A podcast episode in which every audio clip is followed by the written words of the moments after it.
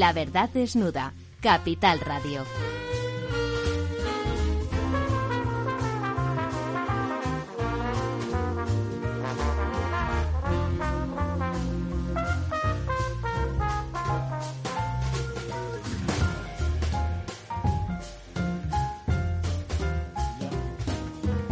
Buenas noches a todos, aquí estamos en La Verdad Desnuda. Todavía no ha llegado nuestro director del programa, Ramiro Aurín. Ya está subiendo en el ascensor. Sean estas primeras palabras de Ramón Tabamés para daros a todos la bienvenida al programa eh, que vamos a empezar en unos segundos. Y tenemos mucha tela que repasar mucha tela que cortar porque como siempre el mundo da noticias y da noticias de todas clases, buenas, malas, irregulares, es decir, muchas de la rutina cotidiana sin lucimiento, pero con muchas veces sufrimiento. Y una de ellas es, por ejemplo, que la Fiscalía no ha impedido el homenaje que se va a rendir a Parot, uno de los etarras encarcelados responsable de haber participado en 39 asesinatos y a pesar de todo se le permite el homenaje, lo cual va en contra incluso de lo que ellos habían propuesto de acabar con los Ongui Torris, es decir, las bienvenidas. Bueno, esto no es una bienvenida porque el personaje continúa en la cárcel, pero es un homenaje indebido porque es un homenaje a una acción, a muchas acciones criminales. Así estamos en este país bendito que se permite estas ligerezas, a veces con unos fiscales que son demasiado garantistas, se podría decir, y que vienen a confirmar la regla de que, eh, en contra de lo que decía Concepción Arenal, se tolera el delito y a veces incluso se le ensalza. Aquí está don Ramiro Aurín, que llega muy abrigadito y muy preparado, escancia Aquí estamos, aquí estamos, don Ramón, con perdón para los oyentes y para don Ramón, porque siempre estas cosas de, de la pandemia mm, hacen que pasen cosas inesperadas en todo momento y condición. Don Ramón, ¿cómo andamos? Pues andamos muy bien, estábamos dando el primer comentario sobre que la Fiscalía no impide el homenaje a Parot, que es responsable de haber participado en, episodios criminales con 39 muertos. Hablaba usted de garantismo, eso no es garantismo. Eso no es garantismo. Eso es papanatismo. no, no lo, lo matizaba después diciendo que no es garantismo porque ya se, eso se utiliza en la defensa de los reos cuando están siendo juzgados y demás. Después, más que garantismo es ensalzamiento del crimen, del crimen. Es una cosa parecida a eso. Es, es pérdida de la condición de víctima. La condición de víctima pasa a ser doblemente víctima, una víctima provocadora. Ahí estaba esa víctima y por lo tanto el, criminal merece un homenaje porque el hombre pasaba por allí y qué va a hacer sino pues eh, atentar, ¿no? Atentar. Bueno, estamos a final de año, don Ramón. Al final de año y nos encontramos con que de la señora Ayuso ha tenido que reconocer que no habrá macrofiestas en la Comunidad de Madrid. Una de ellas, por lo visto, se renunció, las demás estaban muy en la duda, no se han llegado a postular, por así decirlo, y claro, el ambiente no es para grandes fiestas donde los contagios podrían crecer en progresión geométrica que diría un matemático, ¿no? La verdad es que aunque este Omicron parece que no es tan grave, tampoco hay que hacer el tonto, ¿verdad, don Ramón? La verdad es que hay que ser, pues eso, garantista. Aquí sí que hay que ser garantista. Hay que garantistas porque por un, muerto que haya ya la cosa es eh, mala eh, y hay mucha gente en condiciones de bajas defensas, edad avanzada, etcétera, que en una ocasión como esa contrae el, el virus, eh, se le mete el virus y acaba con su vida. Y eso es terrible, claro, terrible para quien lo tiene que sufrir. También acaba de llegar con nosotros don Lorenzo Dávila. Y vamos a hacer, el, si el le tercer, parece... el tercer hombre. El tercer hombre. Gran película, gran película.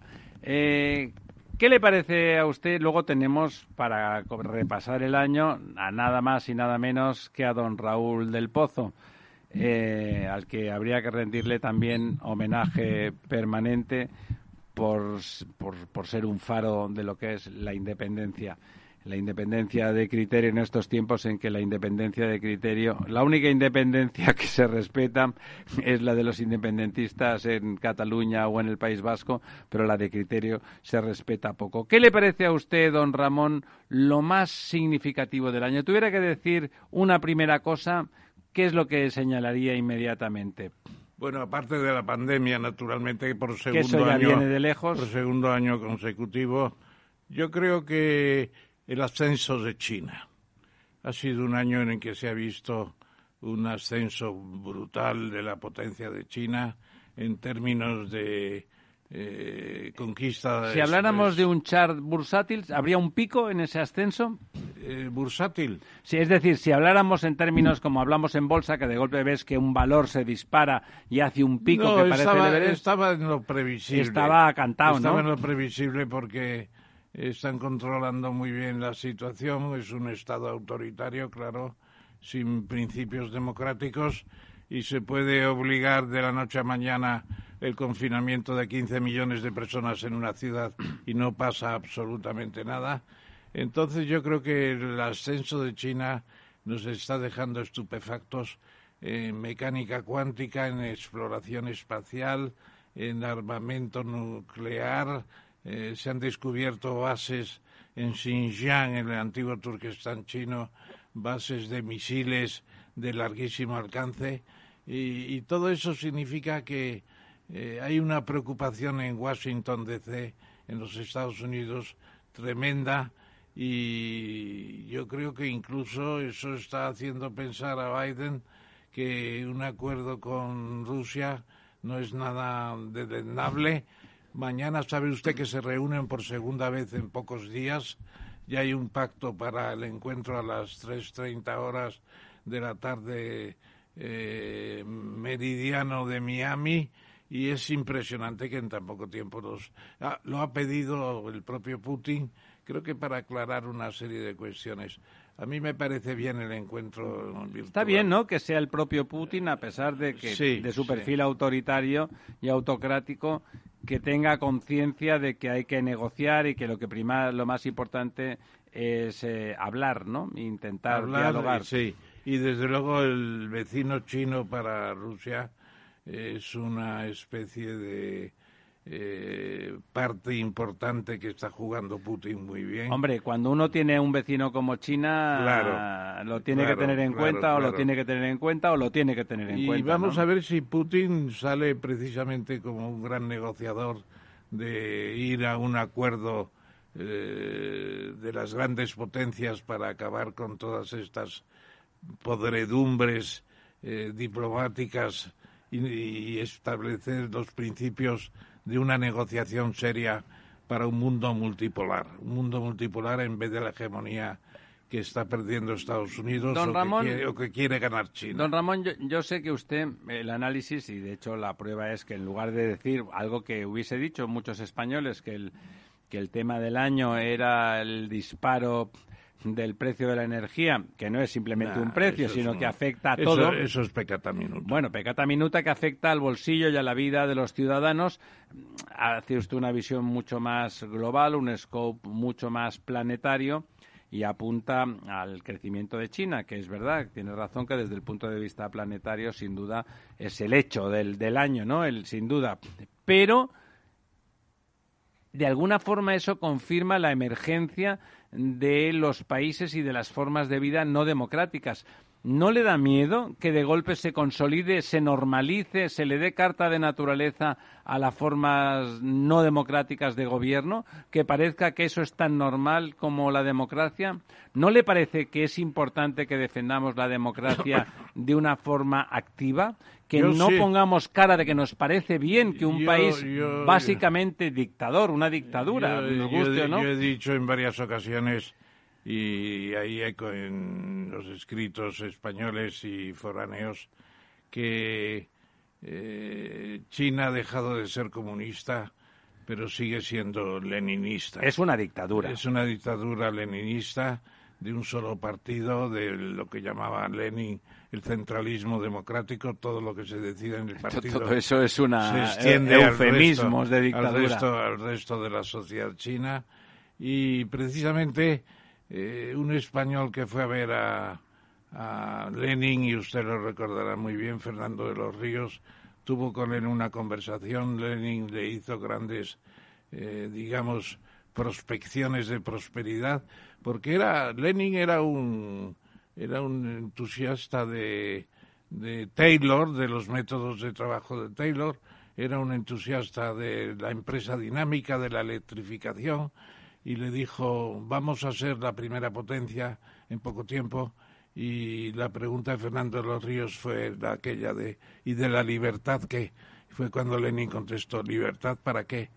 La situación en Rusia era de tal calibre que solamente garantizarles un par de comidas al día. Pero eso ya no es así en China, por ejemplo. No es en China, pero lo que les garantiza no son las dos comidas, es la prosperidad, el empleo, el acabar con un siglo de ignominia contra. Pero don Ramón, es que dicho así parece que el contrapunto de la democracia liberal significaría la miseria y tradicionalmente ha sido lo contrario. No, no, no. El régimen dictatorial pseudo comunista o comunista del todo ha sido la miseria y la democracia liberal ha sido la prosperidad. Pues eso es lo que está cambiando.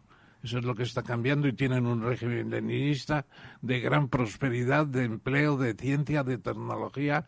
Están consiguiendo lo que no consiguió Lenin, pero que lo tenía en la cabeza. Ramón, aplicando los principios del capitalismo y del mercado. Sí, señor, como los quería aplicar Lenin. Lenin es el autor de la nueva política no económica. Está no está en contraposición eso con la libertad. Y a Lenin le preguntaron cuánto va a durar la NEP y ya llevaba cuatro años, él estaba a punto de morirse. Dice, no lo sé eh, diez años y dio a entender que incluso no se quitaba. Si hubiera habido nueva política económica en, en Rusia todo ese tiempo, habría avanzado mucho más.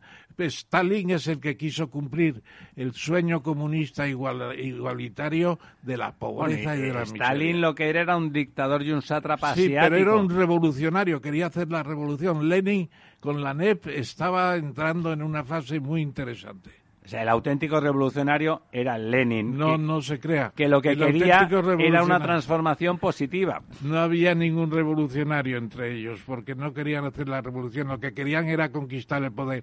Y lo conquistó el poder Trotsky, porque se adelantó un día y Lenin se enteró después al día siguiente. ahí estoy de acuerdo. Ninguno era revolucionario y todos querían el poder. El golpe de. Pero el que más quería el poder y el, lo único que le interesaba era el poder ese era Stalin. Stalin entonces era un sátrapa. No opinaba tanto el año 17. Perdona, yo creo que Stalin no opinó nunca, simplemente hizo, ejerció el poder brutal y despóticamente. En el año 27 escribe un artículo en Pravda que se titula La NEP al diablo y se acabaron las monsergas.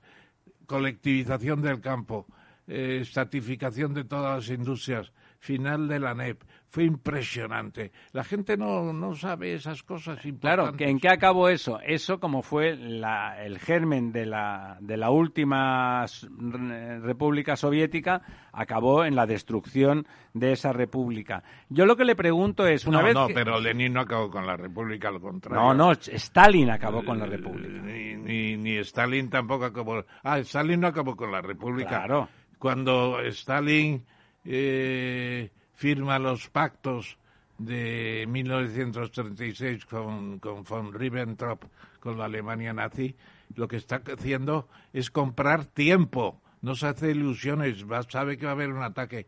Y esos dos años fueron decisivos para que cuando atacó Hitler, Hitler decía, no me informaron bien, yo no sabía que Rusia es lo que es con Stalin. Se acaba de enterar de que Rusia ya había derrotado a Napoleón. Lo que era Hitler era un ignorante, eso es lo que era. No, no era un ignorante. Lo que pasa es que le complicó la vida a Mussolini invadiendo Grecia y la invasión de, de Rusia se retrasó un mes que eso era importantísimo en vez de ser en el mes de Don Ramón, yo ya sé que es de junio fue en el mes. Le voy a hacer una apuesta absurda porque es su crónica pero yo creo que con Rusia siempre se hubiera perdido la guerra por parte de los alemanes, porque Rusia, porque Rusia no es conquistable. Claro, pero también Stalin supo resucitar el espíritu de la madre patria y meter a todos hasta los uzbecos que de Fíjese usted, cada vez que le hablan a uno de patria con demasiada pasión hay que tocarse la cartera, incluso el corazón. Sí, sí, pero él habla de la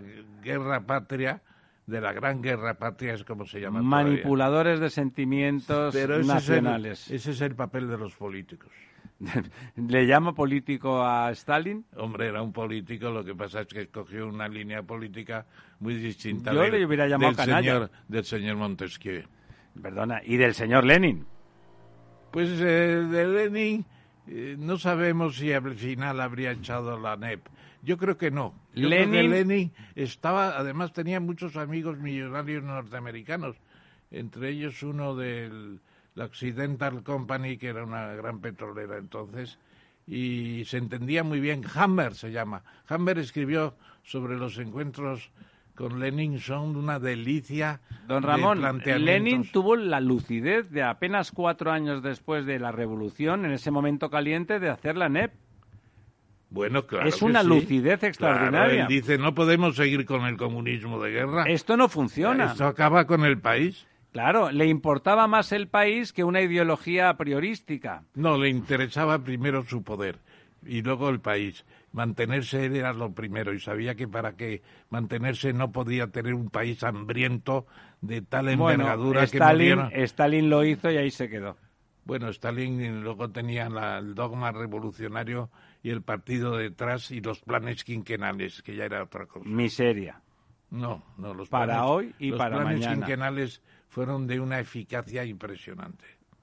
¿Comparado con qué? Las he estudiado, los he estudiado. no, no, yo, no yo de lo que ha estudiado usted ya sabe usted que no discuto, porque además sé que es verdad que lo ha estudiado y que no puedo discutir. Paradójicamente nos los explicaron en el Instituto de Estudios Políticos, donde yo era becario por oposición. Cuando el señor Franco era el, señor fue yo Álvarez, fue yo Álvarez, muy conocido, pues explicaba los planes quinquenales, era falangista de los pies a la cabeza y los explicaba con una admiración.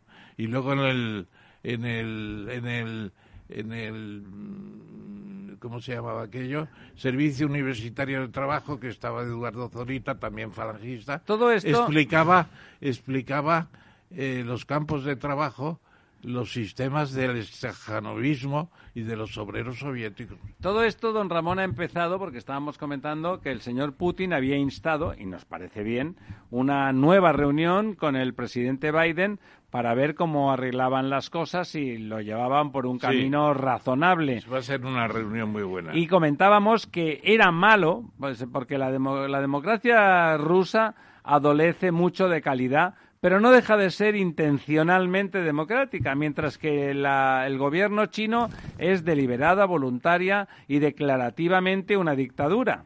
Sin más, lo que yo le decía, y abundo en ello, es que lo que ha demostrado China es que con el sistema de mercado capitalista moderado, más moderado, porque evidentemente el régimen comunista mm, de China modera algunos extremos del capitalismo, pero funciona el mercado y el capitalismo y está lleno de millonarios y de gente emprendedora que ha hecho grandes negocios y que ha hecho esa prosperidad que usted decía en China eh, eso no es incompatible con la democracia y ya lo sabemos que no lo es.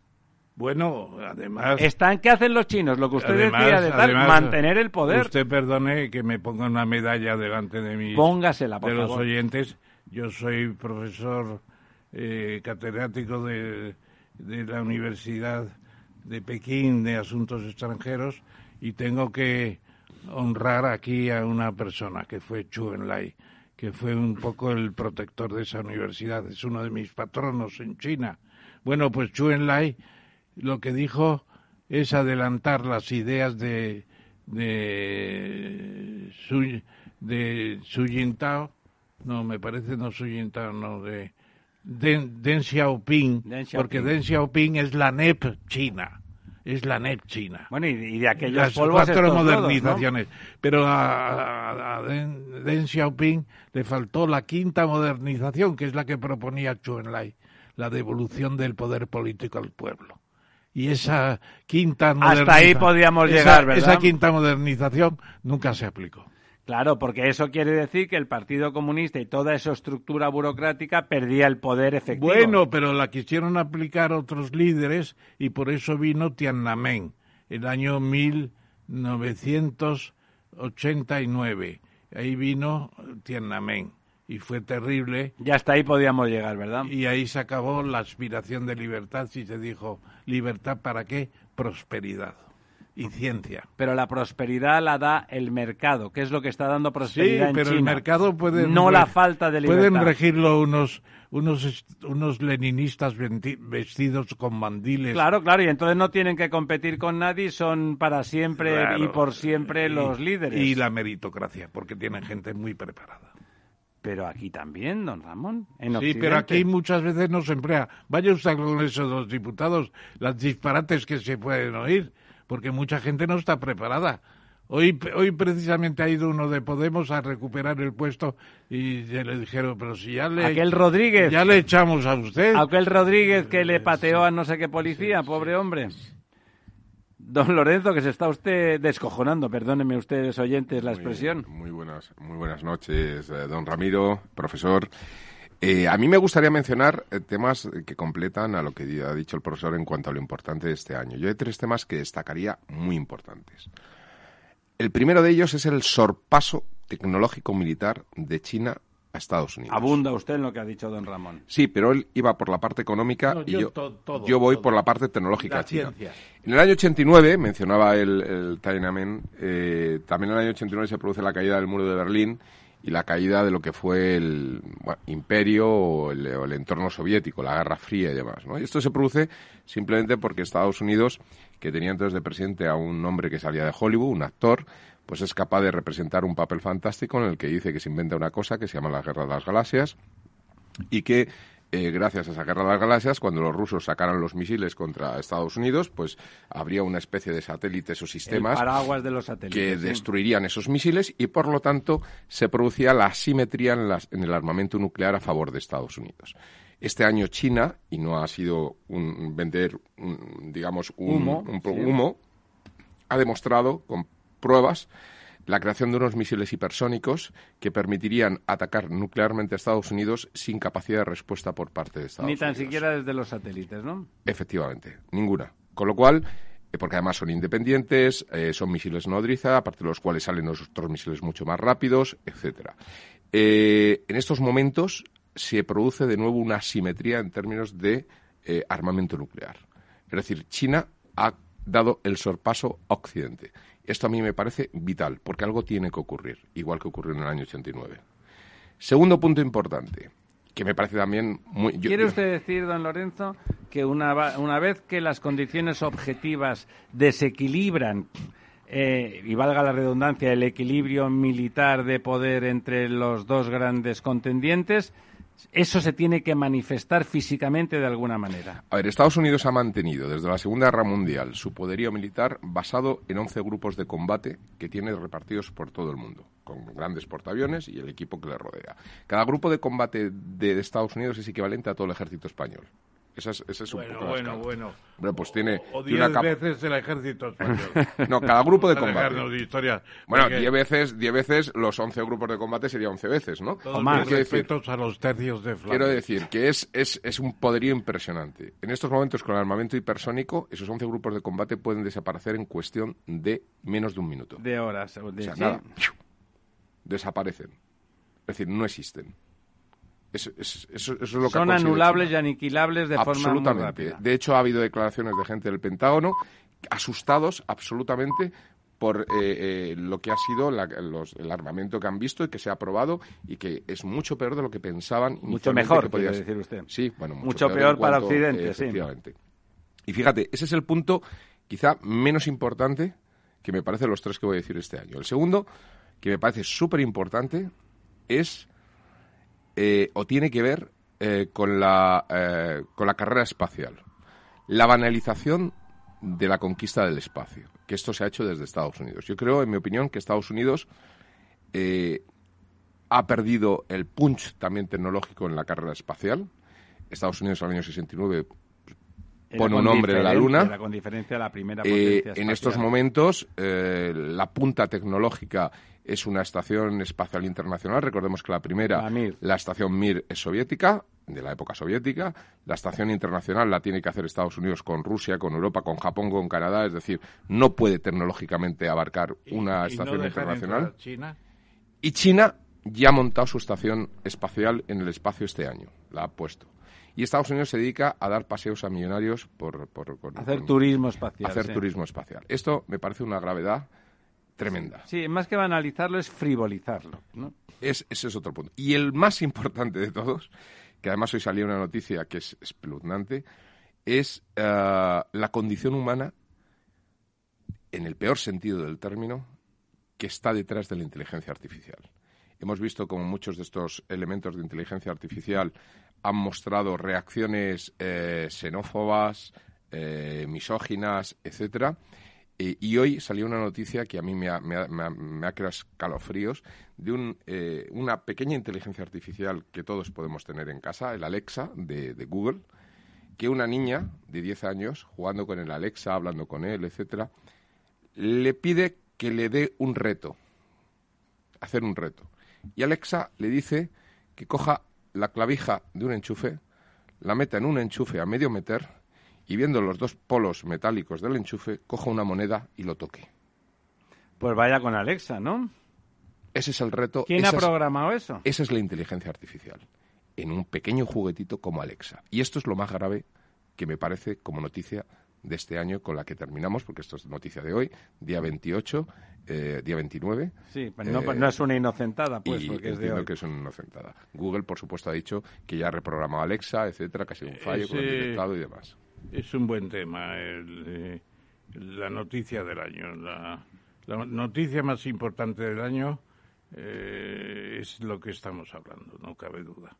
El precio de la electricidad será importante para Sánchez en un minuto de televisión que ha dicho esta tarde que de, de, cinco españoles, eh, dos están en la situación, me parece, de igual que el año pasado. Claro, los que no están en el mercado regulado, claro, cara dura. Porque en el mercado regulado están 11 millones de suscriptores, pero luego hay cantidad de acuerdos con las compañías. Pero es que eso no tiene nada que ver con su acción. Naturalmente que no.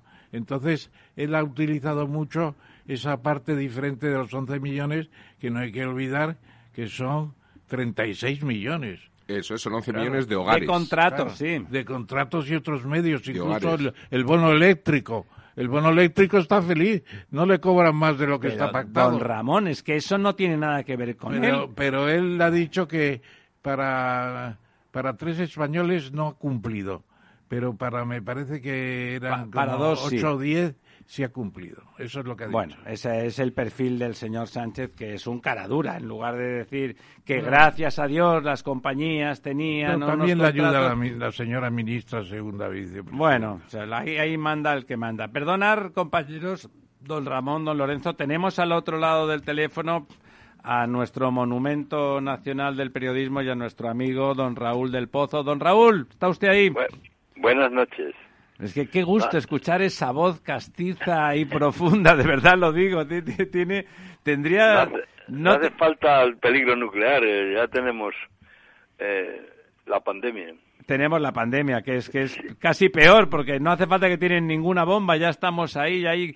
¿Qué, qué, qué te parece, Raúl, el, la situación pandémica? A pesar de que el Omicron figura que es más. Yo creo que efectivamente en Sudáfrica tuvo una explosión primera y ha bajado también inmediatamente.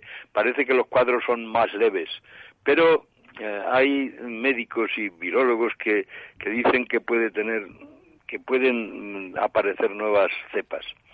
Y eh, concretamente la Universidad de Washington eh, hacía un, un, resumen ayer terrible, diciendo que en, España podía haber grandes desgracias en enero. En fin, no creo en los agoreros, no, no, no está muy claro eh, qué, qué, es lo que está pasando, no se sabe muy bien qué es esta enfermedad, eh, porque, por ejemplo, hay una amiga mía que es médica, que se ha, se ha puesto las tres vacunas, ha tenido COVID y está otra vez con COVID. Es decir, eh, Que, es una médica importantísima que además está en un centro de salud.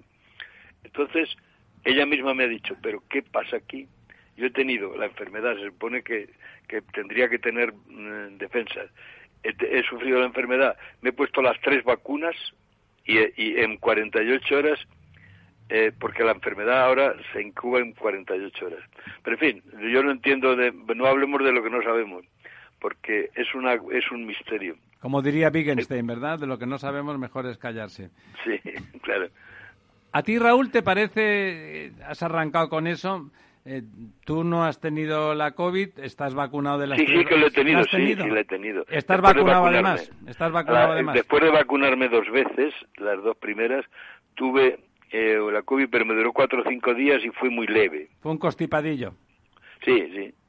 ¿Y es lo que te, parece que es lo más importante del año, a pesar de otras cosas? ¿Sigue siendo la pandemia lo que marca este momento histórico? Sí, bueno, porque hoy, está parado el mundo otra vez, no se está diciendo, pero eh, se están suspendiendo compañías aéreas, se están, eh, se están parando trenes, se va a parar otra vez la economía.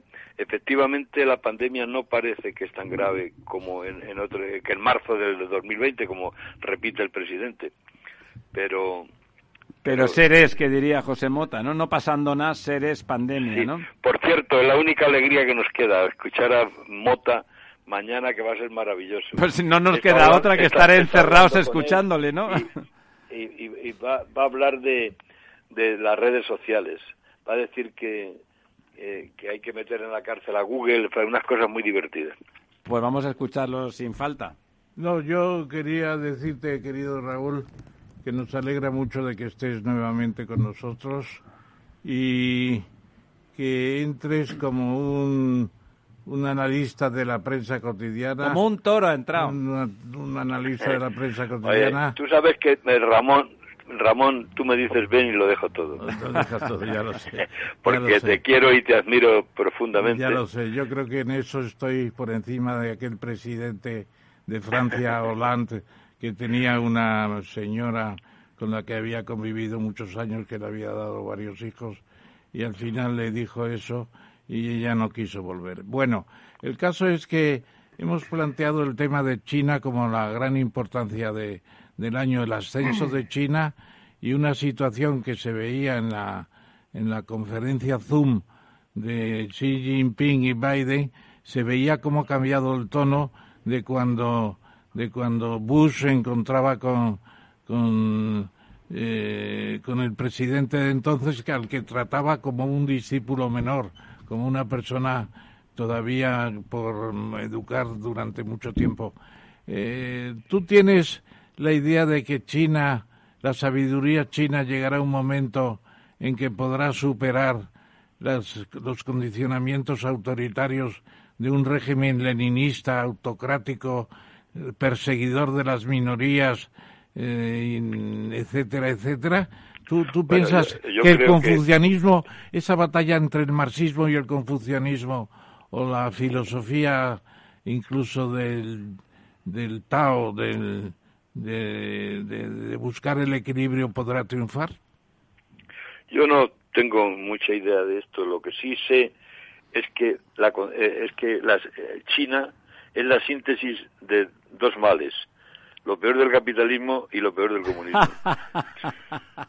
eh, que me Muy bueno. Pero, pero, pero, eh, quiero decir, pero esa mezcla de neoliberalismo y estalinismo funciona se están apoderando del mundo, se están apoderando de los minerales, se están apoderando de las islas, se están apoderando de los archipiélagos y además eh, no, no, no, no amenazan con armas nucleares ni con, ni con ejércitos. Eh, pero, en fin, yo no, no, no me, me, gustaría que habláramos de, de política española, que es lo que, lo que sé yo un poco, vamos, lo que, de lo que escribo. ¿Qué te parece a ti el, mensaje ese beatífico y formidable, una vez más, una vez más, como la canción, una vez más, del señor Sánchez, de nuestro presidente, que nos ha dado la turra otra vez diciendo nada? Ya, bueno, pero sí, como me decía el otro día a, un, alguien del Partido Socialista. Aunque caigan chozos de punta, aunque perdamos Castilla y León, que perdamos Andalucía, Pedro Sánchez tiene el propósito de convocar el 10 de diciembre de 2023. O sea, apurar la copa hasta el final. apurar. Entonces, tiene aprobados los presupuestos. Eh, puede prolongarlos al año que viene. Pero, y, y, sabiendo cómo es, va a intentar durar. El problema es que va a intentar durar con apoyado en el Parlamento por cuatro o cinco partidos que son enemigos de la Constitución. Yo no sé cómo se resuelve. En, en, toda Europa no hay un gobierno tan absurdo como este. Quiere decir, este gobierno puede durar, este gobierno puede alcanzar cierta estabilidad parlamentaria, pero lo que nadie puede explicar es porque está apoyado por, por cuatro o cinco partidos, no, no, no, no uno ni dos que son em, que, son enemigos de la Constitución y que quieren la destrucción del país, sencillamente. Es decir, que ya proclamaron unos de ellos que apoyan al gobierno, la, ya, ya, ya declararon la independencia y la en, en, en, 2017, en 2017, ¿no? Raúl, ¿no te parece que lo raro no es que esos apoyen al gobierno, sino que el Partido Socialista, que es un partido en principio fundamental para la construcción de la democracia española, fue en su momento, se apoye en esos partidos? Unos partidos con los que Felipe González y Alfonso Guerra nunca, habría que decir, nunca hubiesen negociado en las A mí me, a mí me parece absurdo. Eh, yo lo decía el otro día que la izquierda española se emparejó con los separatistas. Hasta entonces creíamos que, que era jacobina, que era antirracista, que era como la, como la de la República, que, hablaban en nombre de España. Dolores Ibarruri, eh, Indaliendo y Prieto hablaban en nombre de España, decían España, no les, daba vergüenza. Pero ahora están pactando con, con unos partidos que representan el supremacismo, se representan la raza, representan eh, la superioridad de clase, de religión, de no se sabe qué. Son todos españoles, se llaman Martínez y García muchos de ellos, pero eh, pero representan el, o sea, el racismo, representan el supremacismo, representan lo que Europa más detesta, porque el nacionalismo la ha destruido dos veces. Y además, tal como lo dice Raúl, eh, todo inventado que hubiese dicho o que diría todavía José Mota, ¿no? Porque todo eso, como tú dices, se llaman Martínez García, el apellido más común en Cataluña es García, eh, bueno, eh, todo, todo inventado. O sea, simplemente un, un identitarismo en, la, en el sentido en que lo decía antes el profesor Tamames, dirigido a conservar el poder, mantenerlo y no soltarlo ni con, ni con agua caliente, ¿no? No, pero si el poder es luchar por el poder es legítimo. Lo que no es legítimo es luchar con el poder, alcanzar cierta estabilidad de gobierno apoyado en el absurdo de partidos supremacistas, de partidos que son racistas, de partidos que en Europa los detestan, eh, que eh, eso como también detestan a la extrema derecha, evidentemente. Bueno, pero, pero Raúl, eso tiene su sentido en la línea de que, claro, eh, eh, Sánchez podría haberse puesto de acuerdo en los buenos tiempos de Ciudadanos, de acuerdo con Ciudadanos, y habría tenido una lógica más clara de un partido liberal progresista, por así decirlo, un centro izquierda, y, una socialdemocracia, y una socialdemocracia, y la cosa habría tenido su juego pero eso fue, no, fue, no fue posible, fue el gran error de, directo sin asistencia. de Albert el Rivera. Liberal es un partido que era que a mí me gustaba y que me gustaba su líder, me gustaba Arrimada, que creo que hizo bueno, una Arrimada fue la que las elecciones, pero se suicidó en directo. Nadie, no lo ha explicado todavía a la nación. Si Vargas Llosa preguntara cuándo se jodió Ciudadanos, como pregunta cuándo se jodió Perú, pues yo diría que es con Arrimadas. Es decir, Arrimadas... No, no, se jodió antes, se jodió antes. No, no, no, no, no.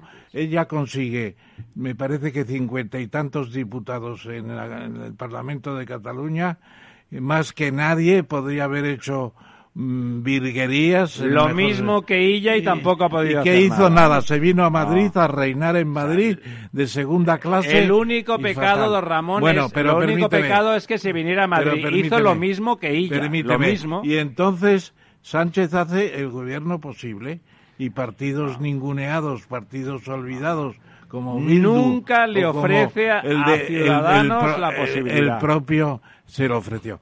Pero, No. pero el propio se lo ofreció antes de todo, con un acuerdo que firmaron con 150 Y ahí medidas. no fue Sí, posible verdad, por sí. mayoría. Y- y Pero ahí- ¿por qué ahí- se fue a- bueno, Albert Rivera? Pero ¿Por qué permíteme que termine mi pequeña Estaba tesis. enamorado, mi pequeña tesis. A lo mejor sí. Se ponen de acuerdo en un gobierno Frankenstein, como se ha dicho muchas veces, y mientras dure, eh, no cabe duda que Otegui está en el mejor de los mundos posibles y los, los nacionalistas vascos metiendo pasta por un tubo en Bueno, sus, en sus a- temas.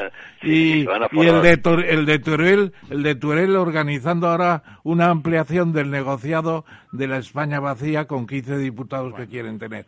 Bueno, es lógico. A lo mejor gobierno- Iván Redondo no quería ese gobierno fracaso. va a durar, ese gobierno va a durar. Y si Va, hay, claro re- que va a durar. y si hay Bueno, a no- a no recuperación, que pase bueno, pero termino. Europa que si hay recuperación, gana otra vez Sánchez, porque los otros están haciendo un disparate. Bueno, hay dos. Ahí, ahí. Yo creo que los enigmas de nuestro tiempo son dos mujeres que que a- que, Una es Cayetana. que son a- a Isabel Díaz Ayuso y Yolanda. Eh, no se sabe si van a acabar en Moncloa o decapitadas como Ana Bolena. Eh, a- yo creo que a Isabel le espera la aniquilación, porque hay una conjura contra ella directa. O sea, eh, la dirección del partido la quiere aniquilar.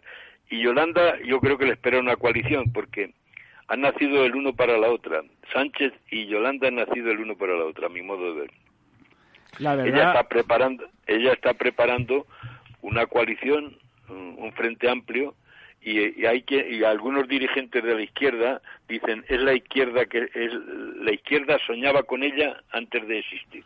lo que pasa que Yolanda la- está creando, eh, ahora mismo tiene más intención de voto que el propio presidente y que por supuesto Lo cual, don Raúl, no es muy difícil tener más intención que el presidente. Y lo de Isabel Díaz Ayuso es una desgracia porque realmente es una lideresa llena de entusiasmo, con sus defectos y sus carencias, por supuesto, pero llena de energía y la verdad es que es un error catastrófico del Partido Pero, Popular. pero, ¿y por qué es eso? Luego, ¿por qué no explica ante la nación a Pablo Casado por qué la quiere aniquilar? Por, por, por, por celos, ¿no? ¿No te Sí, no, parece? porque tiene miedo a que le quite el poder, evidentemente. Pero eso hay que explicarlo, ¿no? Sí, Raúl, eh, a mí me gustaría incidir, buenas noches, eh, me gustaría incidir un, un poco más en ese, en ese desastre de la derecha, ¿no? Hablabas tú de, de la izquierda, bueno, pues eh, dividida, que necesita de, de esos pactos con, con los anti, Con los monstruos. anti-estado, etcétera. No con los enemigos de la Constitución. Con los Eso no ocurrido en ninguna parte de Europa. Sí, pero fíjate que en la derecha eh, eh, hay dos territorios de, o dos zonas en el territorio nacional, eh, Cataluña y el País Vasco, donde el Partido Popular y Vox eh, prácticamente no existen. Es decir, que, eh, que Ni está... en que es- Cataluña tampoco. no, por eso, en Cataluña y País Vasco. Para poder ganar, eh, eh, eso representa el 20% de los ciudadanos españoles y, por lo tanto, necesita sacar un 60% de los votos en el otro 80% para que suponga el 50% del total, ¿no? Eso es una diferencia de 20 puntos. Eh, la cosa es muy complicada, porque No, tanto Podemos sí, como el PSOE acuerdo. tienen presencia en Cataluña y en el País si Pedro, Vasco, con ¿no? su capacidad de resistencia y su tozudez, puede gobernar eh, 100 años, pero pero el problema es que... Destruyendo. España, claro. No, no, no es que hundir a España, es que es absurdo. No se puede gobernar, o sea, un, un gobierno que, que haya cuatro... Hay, en el Congreso le apoyan seis o siete partidos anticonstitucionales y, al, al- y, el- y Pedro Sánchez está en la Moncloa gracias a los, a los partidos, a, a- a tres partidos que son anticonstitucionales. Eso no ha ocurrido nunca, eso es una barbaridad, es un absurdo, es, es surrealismo, a mi modo de ver, pero la gente no lo ve y cree, vamos a durar hasta el, 20 hasta el 23, hasta el di- diciembre del 2023. Pero, Pero, y Raúl, tú... pero se, se, se irá intoxicando, será, se irá pudriendo la nación, a mi modo de ver, pero seguramente estoy equivocado. Pero, y Raúl, ¿y tú crees Yo posible... creo que estás tú- equivocado. Yo ¿Tú crees creo que posible- no. ¿Tú crees posible que la derecha, me estoy refiriendo al Partido Popular y Vox, ante una situación como esta, en- aunque sea en, una, en un momento in extremis antes de las elecciones, pudieran presentar candidatura conjunta? Porque si no, la, No, ley down... no, pues- no, yo creo que no. Yo creo que, que Pablo eh, y, y el alcalde de Madrid, que son dos líderes importantes ahora dentro del Partido Popular, están haciendo guiños a la izquierda, están haciendo guiños porque saben que a la hora de la verdad un hombre que o una mujer que vayan a votar al PP tiene que saber que no está votando a, a, vos. ¿Y no se puede eh, quedarse en el electorado? yo creo que se están recomponiendo ligeramente las fuerzas y que el Partido Popular ya, ya no desprecia cualquier tipo de llegar a un acuerdo mm, de consenso o bien gobernando juntos, cosa que parece imposible ahora, o bien apoyando desde el punto de vista parlamentario. Yo creo que, que em, el Partido Popular se ha dado cuenta de que si abandona el centro político y, deja de ser un partido interclasista, es un partido que ha mantenido el estado de bienestar, un partido que en definitiva ha hecho grandes cosas por este país, eh, cuando vayan a votarle hay mucha gente que se lo va a pensar si piensa que puede haber una coalición. Yo creo que el Partido Popular está haciendo ligeros movimientos, guiños para decir que no va a gobernar con vos. Pero claro, eso lo dicen por puro oportunismo político, porque lo dicen a lo mejor antes de las elecciones y después cuando luego luego mienten. Pero en principio hay ciertos guiños que nunca había hecho el PP, le había hecho Casado, y está haciendo ahora mi modo de ver. No sé si cómo lo veréis vosotros. La verdad es que no, la verdad es que uno no sabe muy bien si lo hacen por reflexión política, que tendría un sentido. Cualquier cosa que sea reflexiva tiene sentido y por lo tanto merece la correflexión. O, o por reacción contra la señora Ayuso, porque dado que ella se pone en una posición no maximalista, pero sí, digamos, alejándose de las posiciones que significan cualquier, ya sea el Partido Socialista o cualquiera de sus socios de gobierno, pues eh, Pablo Casado prefiere aparecer como alguien más moderado, pero es una moderación que me parece más reactiva con relación a Isabel Ayuso que con relación a las claves políticas del país. Y el alcalde, y el alcalde que ha claro, por los carmenitas. El alcalde, es que el alcalde tiene otro perfil psicológico. Tú le conoces, eh, José Luis Martínez Almeida. Me parece un tipo encantador. Claro, es que es un tipo encantador. Es una persona que yo me creo que su reflexión es esa que quiere gobernar, es una persona a la que la política, si no favorece a los ciudadanos, yo creo que intelectualmente le molesta, no que no, que no quiera gobernar sin, pero le molesta. Y por lo tanto, lo de hablar con los carmelitas descalzos, con los carmelitas descalzos, le parece correcto. Además, la señora Carmena los carmenitas, que no carmelitas, la señora Carmena demostró que también estaba por la labor de, hacerse transversal con tal de que las cosas que planteara tuvieran un sentido. Lo demostró. A Ramón ¿eh? nunca le gustó Carmena. ¿eh? No, claro, pero eso es por problemas personales, ¿verdad, don Ramón? No, no, no, no personales propiamente, sino realmente políticos, aparte de que hubiera algunos personales que no lo voy a negar. Pero yo lo que creo es que Martínez Almeida ha bajado varios puntos en ¿Ah, su, en su prestigio, pues sí, señor. Me, gusta porque se está doblegando. Está doblegando y está haciéndole el juego a Pablo Casado en contra de eh, la señora Ayuso y eso es grave. Pero como gobernante en Madrid es bueno. además, apoyo a Ayuso porque me cae además, bien, porque es una... Además, el voto de, también. el voto de Madrid... cine mudo y, parece eh, de una costurera de Madrid, tiene un empaque de madrileña estupendo. Pero, además... Pero la acusan de, en, Madrid, Raúl, el, no lo es. el voto el voto ayuntamiento comunidad va parejo. No hay uno que vote en la comunidad eh, Ayuso y luego en, en, el ayuntamiento vote a... ¿Y por qué no convoca elecciones vote, a, Vox. Van parejo. Y en este momento se puede estar perdiendo esa caracterización. Y pueden empezar a pensar en votar a Vox si Almeida va cediendo posiciones en su protagonismo porque se condiciona a lo que le dice Casado y su ministro de su ministro de propaganda que es el señor, me parece que se llama Egea, Lo que pasa es que don Ramón, el señor Almeida tiene que tiene que que templar gaitas, no tiene, mayoría. Tiene que templar gaitas porque tiene que estar en el partido, etcétera, y le han hecho la oferta y ha cedido. No, don Ramón, en el ayuntamiento de Madrid, Madrid, Madrid, necesita pactar. Madrid, que ser alcalde de Madrid es más que ser presidente. Hombre, es que la señora... Y, es portavoz del PP. la señora Ayusa con Martínez Almeida juntos, esos barren barren y se acabó Casado. Estamos de acuerdo. Eh, completamente. Y eso es lo que ha impedido Casado y le ha restado fuerza al PP.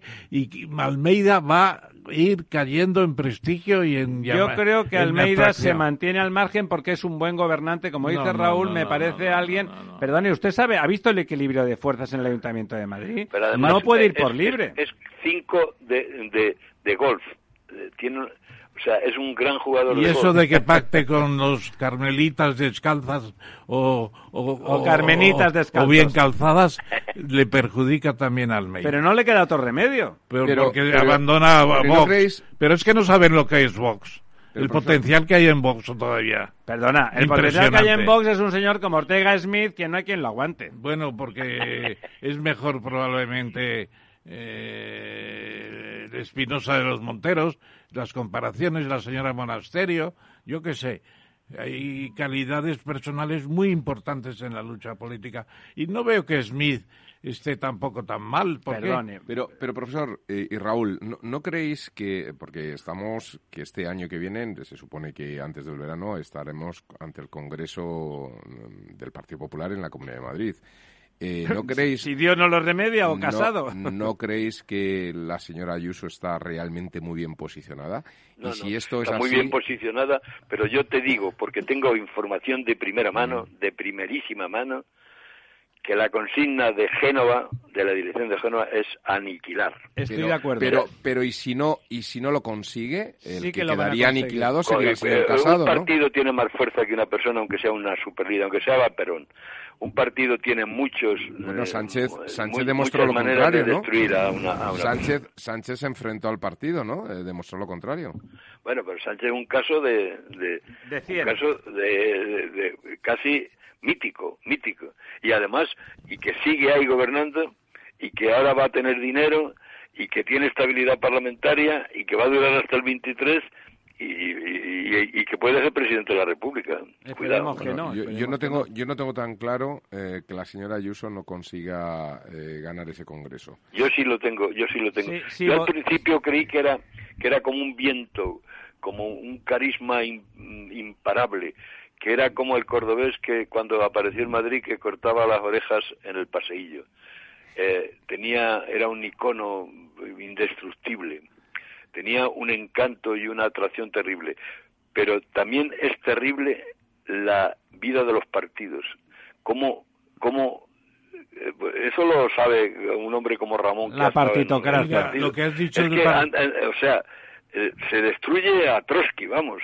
Se, son capaces de destruir al, héroe de la, de la, revolución soviética. A, ver, a ver si, estás de acuerdo, Raúl, en este símil taurino dices tú que el cordobés ganaba las, las orejas en el pasillo. Bueno, Antes el de mejor torero que ha habido en la época moderna actual en, en España ha sido Luis Miguel Dominguín. José Tomás. De lejos. José Tomás, Tomás es tosco al lado de Perdón, ni de coña. Luis Miguel era un toreo único. Y no además estoy de acuerdo. Ganó, ganó las orejas y el rabo a caballo. El día que se cayó el día que se cayó un picador, se subió al caballo y lo hizo mejor que el picador. y, entonces cuando levantó el brazo, el número uno que luego se hizo un llavero con el número uno y lo repartía por todas. Era muy guapo, pero a mí me gusta más José y, era novio de Ava Gardner. Era muy bueno, era muy bueno. saliste con Ava y la señora Ayuso... Nunca lo confiesa, Raúl, nunca La señora Ayuso es muy buena y va a conseguir lo que Luis Miguel a caballo. Bueno, a nos, nos, gustaría, porque yo estoy de acuerdo con Raúl, que tiene ese perfil de castiza auténtica en la distancia corta. En la distancia corta es, tiene mucho empaque y, tiene, y habla con una gran naturalidad. ¿No te parece enormemente sincera en la distancia corta? ¿No te parece una persona de fiar, por decirlo a la antigua? No, lo que es, es una mujer misteriosa, parece que, insisto, parece una actriz del cine mudo. Es muy extraña, muy rara. Eh, eh, cuando hace footing por Madrid, se hizo un vídeo eh, de ella corriendo por Madrid y era una cosa misteriosa, extraña, parecía de una gran película norteamericana. ella tiene un una terrible atractivo Ella, don, Raúl le llama en sus artículos, y ustedes le leen, que seguro que sí, le llama la actriz de cine mudo. No la nombra por su nombre, le llama actriz de cine mudo. y es verdad que tiene esa palidez y ese aire, ¿no? ¿Y no la ves también en el papel de la Marianne, del, cuadro de la libertad de, de, la Croix? ¿Cuál, ¿A cuál cuadro te La Marianne, la Marianne, el, cuadro Esa este con el pecho fuera. Que está ahí con ah, la bandera francesa. ¿No, ¿No la ves tan, un poco también con ese...? Eran los aculots, sí. Porque yo, yo sí que la veo con ese papel y esa fuerza, ¿eh? Yo coincido con el profesor que, que bueno, que yo creo que hay partido, ¿eh? O sea, por mucho... Caballo, va a ganar a caballo. A mí también me llegan las noticias de Raúl de que en el partido le quieren cortar la cabeza. Sí, pero, pero bueno, yo creo que ya no solamente es el ejemplo de, Pedro Sánchez, ahora mismo estamos viendo el ejemplo, tú antes lo mencionabas, Raúl, de, de Yolanda Díaz, como también ella, es decir, las personalidades empiezan a tener una fuerza eh, muy singular, ¿no? Son las dos que tienen, son las dos que más acumulan más intención de voto en España en este momento. En cualquier caso, son eh, personalidades al margen de los partidos, ¿no?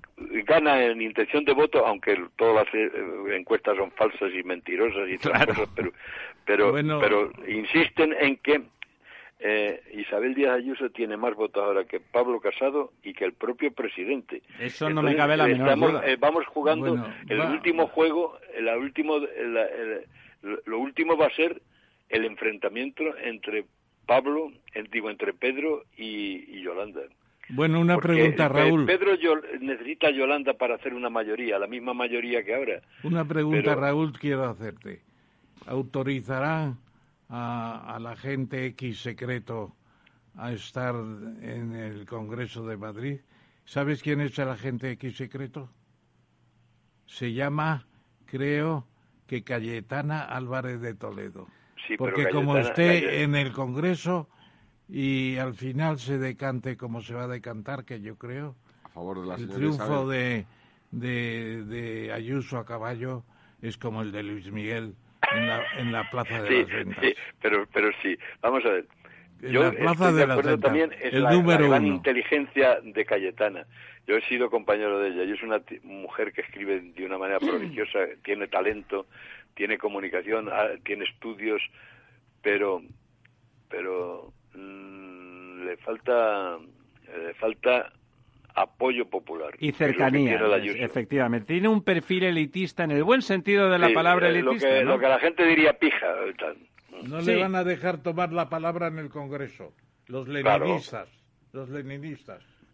Bueno, la partitocracia, lo que estaba describiendo don Raúl era exactamente un régimen partitocrático donde el gobierno de los mejores, uno podría pensar en cada partido, pues se elabora un liderazgo alrededor de unas ideas y el mejor gobierna. El Partido Socialista es la mejor muestra de que eso no es verdad y evidentemente el Partido Popular también va camino de lo mismo, ¿no?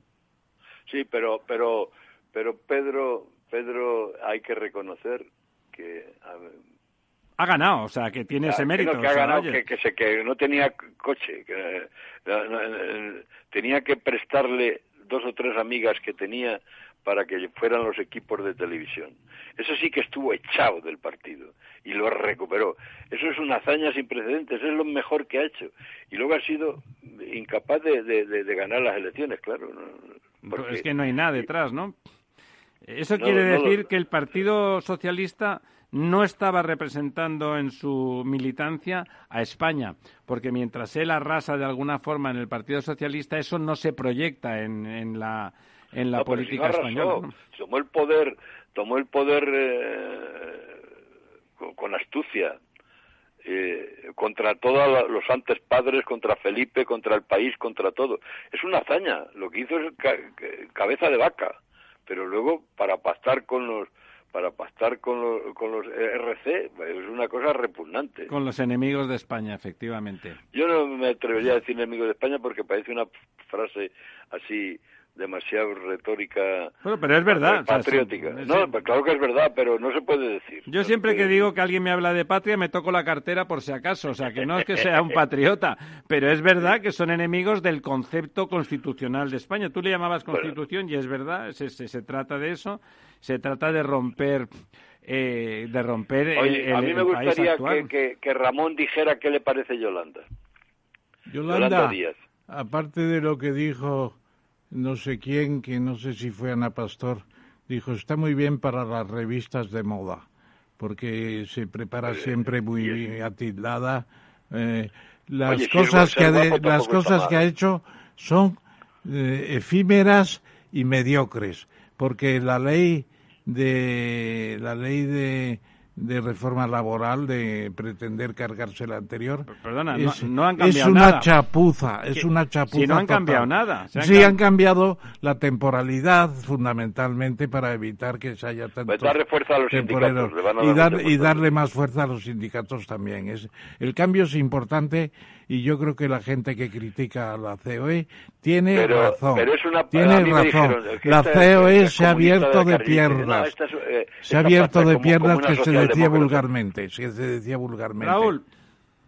Dime. No, no, que digas lo que estaba diciendo. Que, a mí me parece que... que... yo me dije, bueno, pues comunista, carrillista. De, ¿Pero qué comunista de qué vaina? Pero si dijo que iba a hacer un comentario del manifiesto de 1900, 1848 y no ha sido capaz, porque no no creo que lo haya leído. ¿Ha hecho el prólogo del, del manifiesto comunista? Y lo iba a hacer y lo iban a publicar masivamente y no han hecho nada porque el Garzón está con sus consumos y el otro, el, Pablo, el Pablo Iglesias. como, decían de los chistes de los comunistas, dice, le decían gente que murió diciendo viva Rusia, dice esperando a, los rusos y luego llegaron a jugar al fútbol. A mí, a bueno, mí, pues este eh, esperando a los comunistas en el gobierno y viene a, vigilar los refrescos de los niños. A mí, Raúl, lo que más me gusta es aquello que contó Fernando Jauregui en un periódico hace poco eh, que estaban él y Carrillo en tiempos ya malos.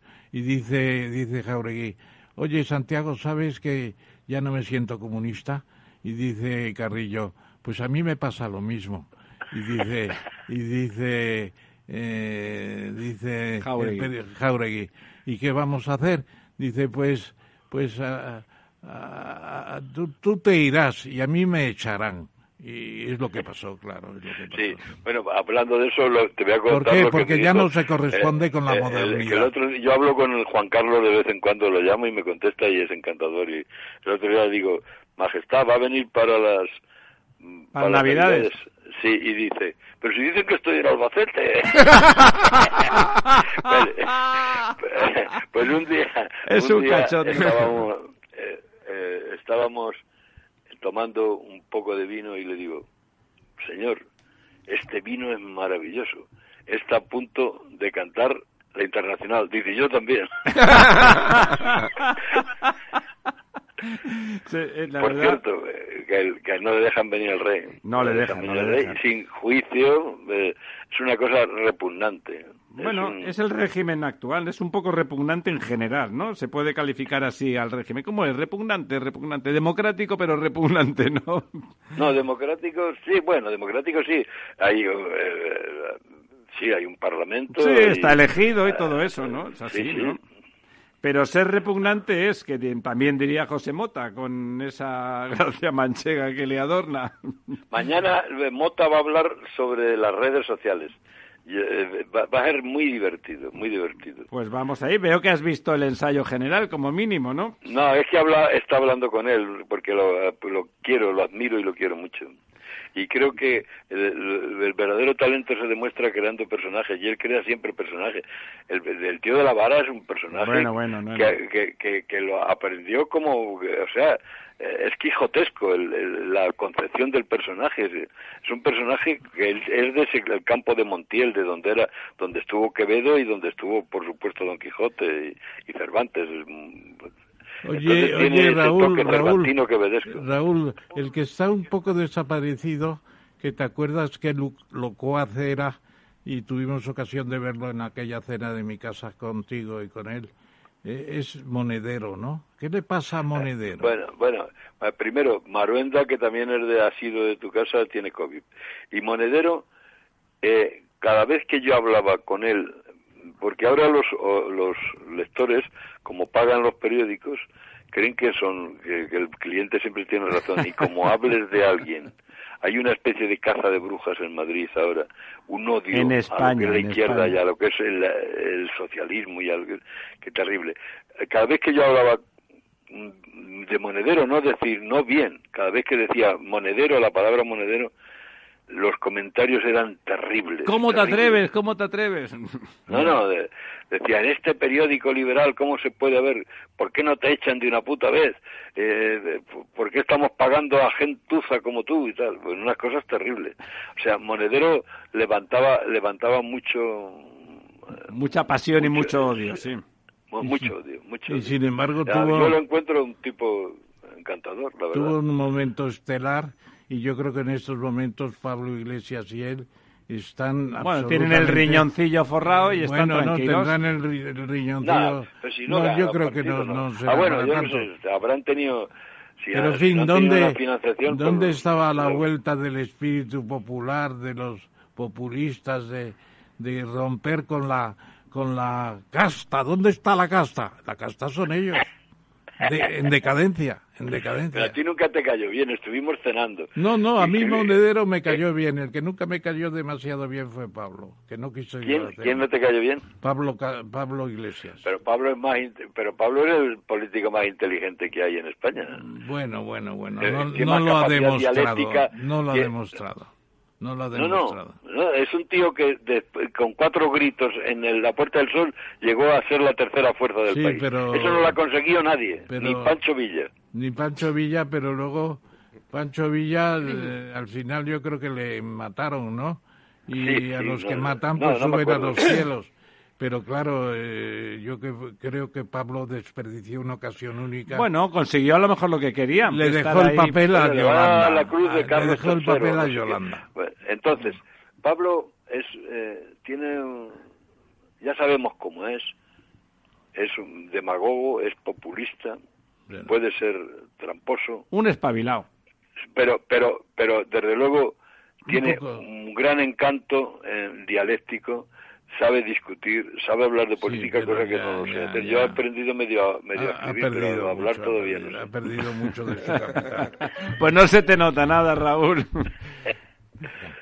Bueno, Bueno. Raúl, ha sido como siempre un placer este repaso, ponernos al día. Además es una, ha sido una puesta al día o a la noche. A ver, yo quiero saber quién de las dos chicas va a ganar, de las dos mujeres. A mí me gustaría que ganara Ayuso porque tiene una naturalidad en directo que yo creo que no tiene Yolanda. A mí un político gallego, que no voy a decir el nombre porque es amigo, pero uno muy importante y con unos fundamentos que diría Arguiñano fantásticos, un gran político, una persona que no vive de la política porque la gente seria por la política pasa, pero no para vivir de ella me decía que nunca antes de ser vicepresidenta había vestido tan bien.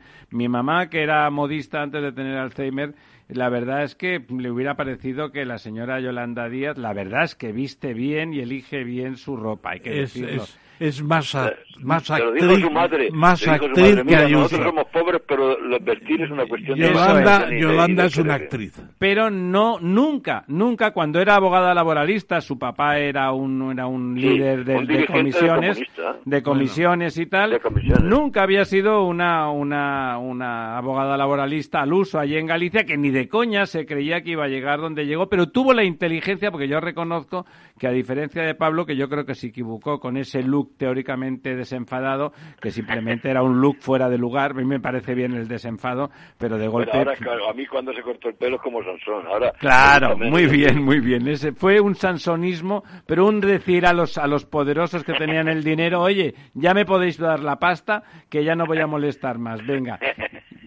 don Raúl. Oye, qué divertido es este programa. Sí, yo creo, yo creo, que- a mí me gustaría que, que, que alguien como, como Isabel Díaz Ayuso llegara al poder. Creo que no le van a dejar en Yo su de casa. todas formas creo que en esa confrontación barrería la señora Ayuso. Sí, sí, Otra cosa, no la van a dejar. en- en- básicamente porque sería capaz de aglutinar el voto de toda la derecha, cosa que la señora, No, Ayu- que la señora Díaz es jodida, no aglutinaría porque- todo el voto de la Porque izquierda. ahora si Pablo cede, pierde.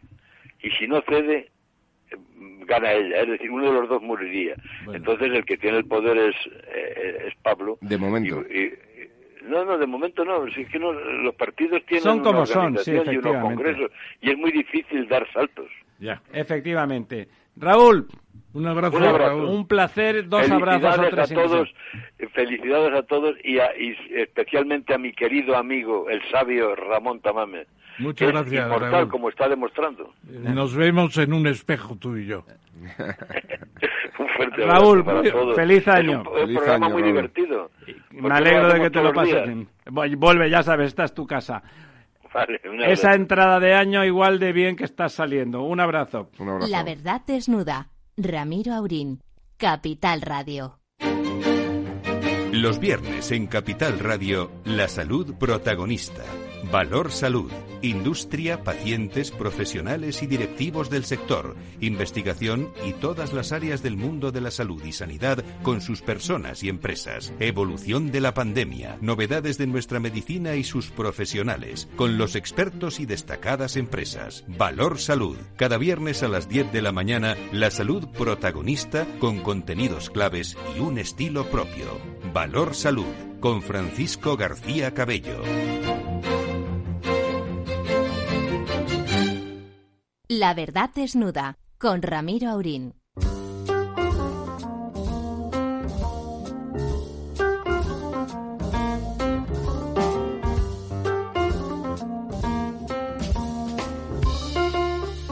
Bueno, aquí estamos de nuevo y le pedimos disculpas a nuestro próximo a nuestro próximo contertulio. Contertulio es una frase que no me gusta para la persona que nos va a acompañar a continuación, que es ni más ni menos que el nuevo presidente de la Real Academia de Ciencias Morales y Políticas, don Benigno Pendás, académico notable.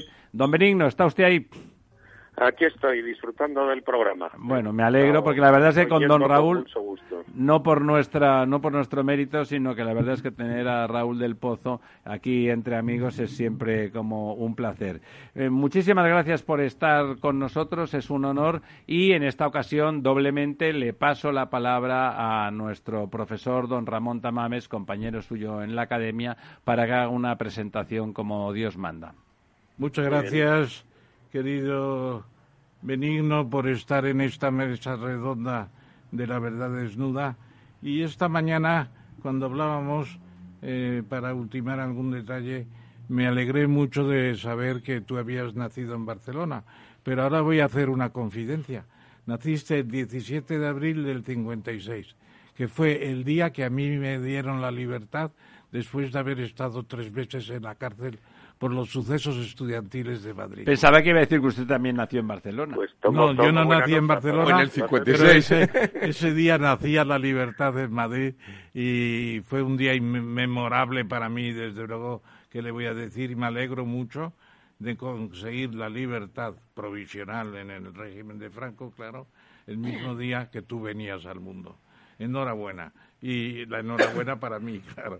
Luego, pues hay que señalar que don Benigno es doctor en ciencias políticas, catedrático de ciencia política en la Universidad CEU San Pablo, es también director general de Bellas Artes, lo fue del 96 a 2000, quedando ahí una estela de, de buenas actividades.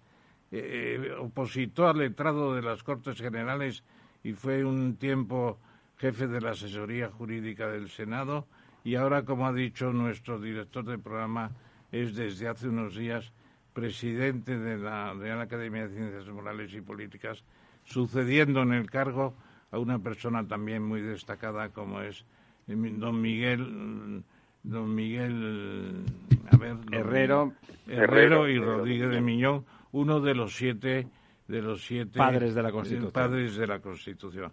Así que estás en la mesa redonda y yo yo te preguntaría para iniciar el coloquio este eh, ya sé que has hecho una ponencia muy buena sobre al- sobre Alfonso X el Sabio, que es un tema de referencia también esta, esta noche, pero yo te preguntaría más, ¿cómo ves tú el mundo de las reales academias, de las diez que pertenecen al Instituto de España, y qué papel le ves tú más allá de, de la, no, no rutina, pero sí eh, sistema académico actual un poco demasiado secreto y, y un tanto distanciado, dicen algunos, de la sociedad española.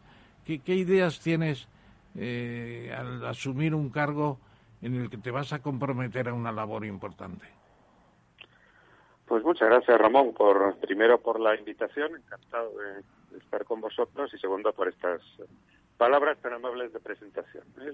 La, generosidad de los amigos, como es el caso de Ramón, pues me, ha llevado efectivamente a la presidencia de la, de la academia, que naturalmente me honra mucho, ¿no? Suceder a Herrera de Miñón y antes a Juan Velarde, a Marcelina Oreja y a tantos otros españoles ilustres, pues es efectivamente un gran reto, ¿no? Eh, yo creo que hay que cambiar un poco el chip de los oyentes después de, la parte tan entretenida y tan divertida y tan actual ¿no? del, programa que estaba oyendo, porque el tiempo de las academias es completamente diferente. Es decir, las academias se mueven en el sosiego, en, un cierto ritmo que no es cansino en absoluto, se trabaja mucho, pero que atiende más a lo importante que a lo, que A lo urgente ¿no? Eh, trabajamos mucho, yo creo que eso hay que decírselo a la gente. Nuestra Real Academia de Ciencias Morales y Políticas nos reunimos todos los martes, todos los martes del año, vacaciones excluidas, lógicamente, pues de 7 a 9 y un académico presenta una ponencia y ahí hablamos de las cosas realmente importantes que, pasan en el mundo, ¿no? Pues eh, sea de China, que también no habéis estado hablando antes y que es un tema apasionante, sea, se me ocurre, de la reforma laboral, del futuro de las pensiones o de, por supuesto, de la pandemia en todos sus, en todos sus aspectos. Y coincido mucho con, con Ramón, siempre le digo que de vez en cuando tenemos que discutir sobre algo porque tendemos a estar muy de acuerdo, ¿no? Eh, coincido con él en que las academias tienen que abrirse más a la sociedad, ¿no? Es decir, que, ahí tenemos, debo decir, a muy buena parte de los mejores en sus ámbitos respectivos, gente que puede y debe aportar mucho a la reflexión sosegada, pero efectivamente su labor pasa a veces, salvo excepciones, pues un tanto un tanto desapercibida. Y una primera idea que yo voy a intentar poner en práctica en nuestra academia, pues es abrirla a sectores más jóvenes, a públicos más amplios, a, debates de, tipo social, económico, jurídico, político, eh, no contemplados con la circunstancia del día a día. Es decir, las academias tienen que estar por encima de la última maniobra, del último regate corto ¿no? de los políticos en, la vida diaria, pero sí para eh, pensar a largo plazo pues con, los grandes valores de la España constitucional, de la sociedad abierta, del mundo libre. Y yo creo que en eso podemos, podemos aportar mucho. Seguro que, que Ramón estás de acuerdo con esa reflexión, ¿verdad? Yo sí, estoy completamente de acuerdo. Y si me permites una segunda pregunta, me parece que son los 800 años de Alfonso X el Sabio. ¿Cómo pondrías tú a los españoles de hoy la figura de una persona tan extraordinaria como don Alfonso, que yo he estado repasando estos días para la sesión de hoy y la verdad es que le tenía admiración, pero hoy le tengo mucha más admiración. ¿Cómo, cómo le verías tú como un rey pletórico de muchas virtudes? Eh, y una pues cuestión, una cuestión muy de detalle. Hablaba bien el alemán porque su madre era la princesa de Suabia. Pues mira, Ramón, este es eh, uno de los casos, y no es el único, ni mucho menos, en que, en que los españoles no sabemos estar todo lo orgullosos que debemos de nuestra propia historia. ¿eh? Por no hablar, no sé, del tema de América, sobre el que Ramón ha escrito siempre magníficamente, y sobre tantos otros, ¿no? Es decir, que los españoles tenemos una gran historia, como mínimo igual que la de los mejores y mejor que la de la gran mayoría. Eh, y sin embargo, pues eh, la despreciamos, la ignoramos, estamos un poco al margen de, estas cuestiones. Alfonso el Sabio es una referencia internacional en muchos aspectos, por ejemplo, en el mundo de la ciencia, de la astronomía, etcétera. Yo tengo buenos amigos académicos también en Italia y en otros países que, que le dan un valor enorme a, esta figura, ¿no? Y, y por que los oyentes conozcan también un poco lo que hacemos en las academias, el Instituto de España, que reúne a las diez principales reales academias, organiza todos los años un ciclo sobre un tema concreto. Y efectivamente hace un par de años se habló del eh, centenario de Alfonso el Sabio.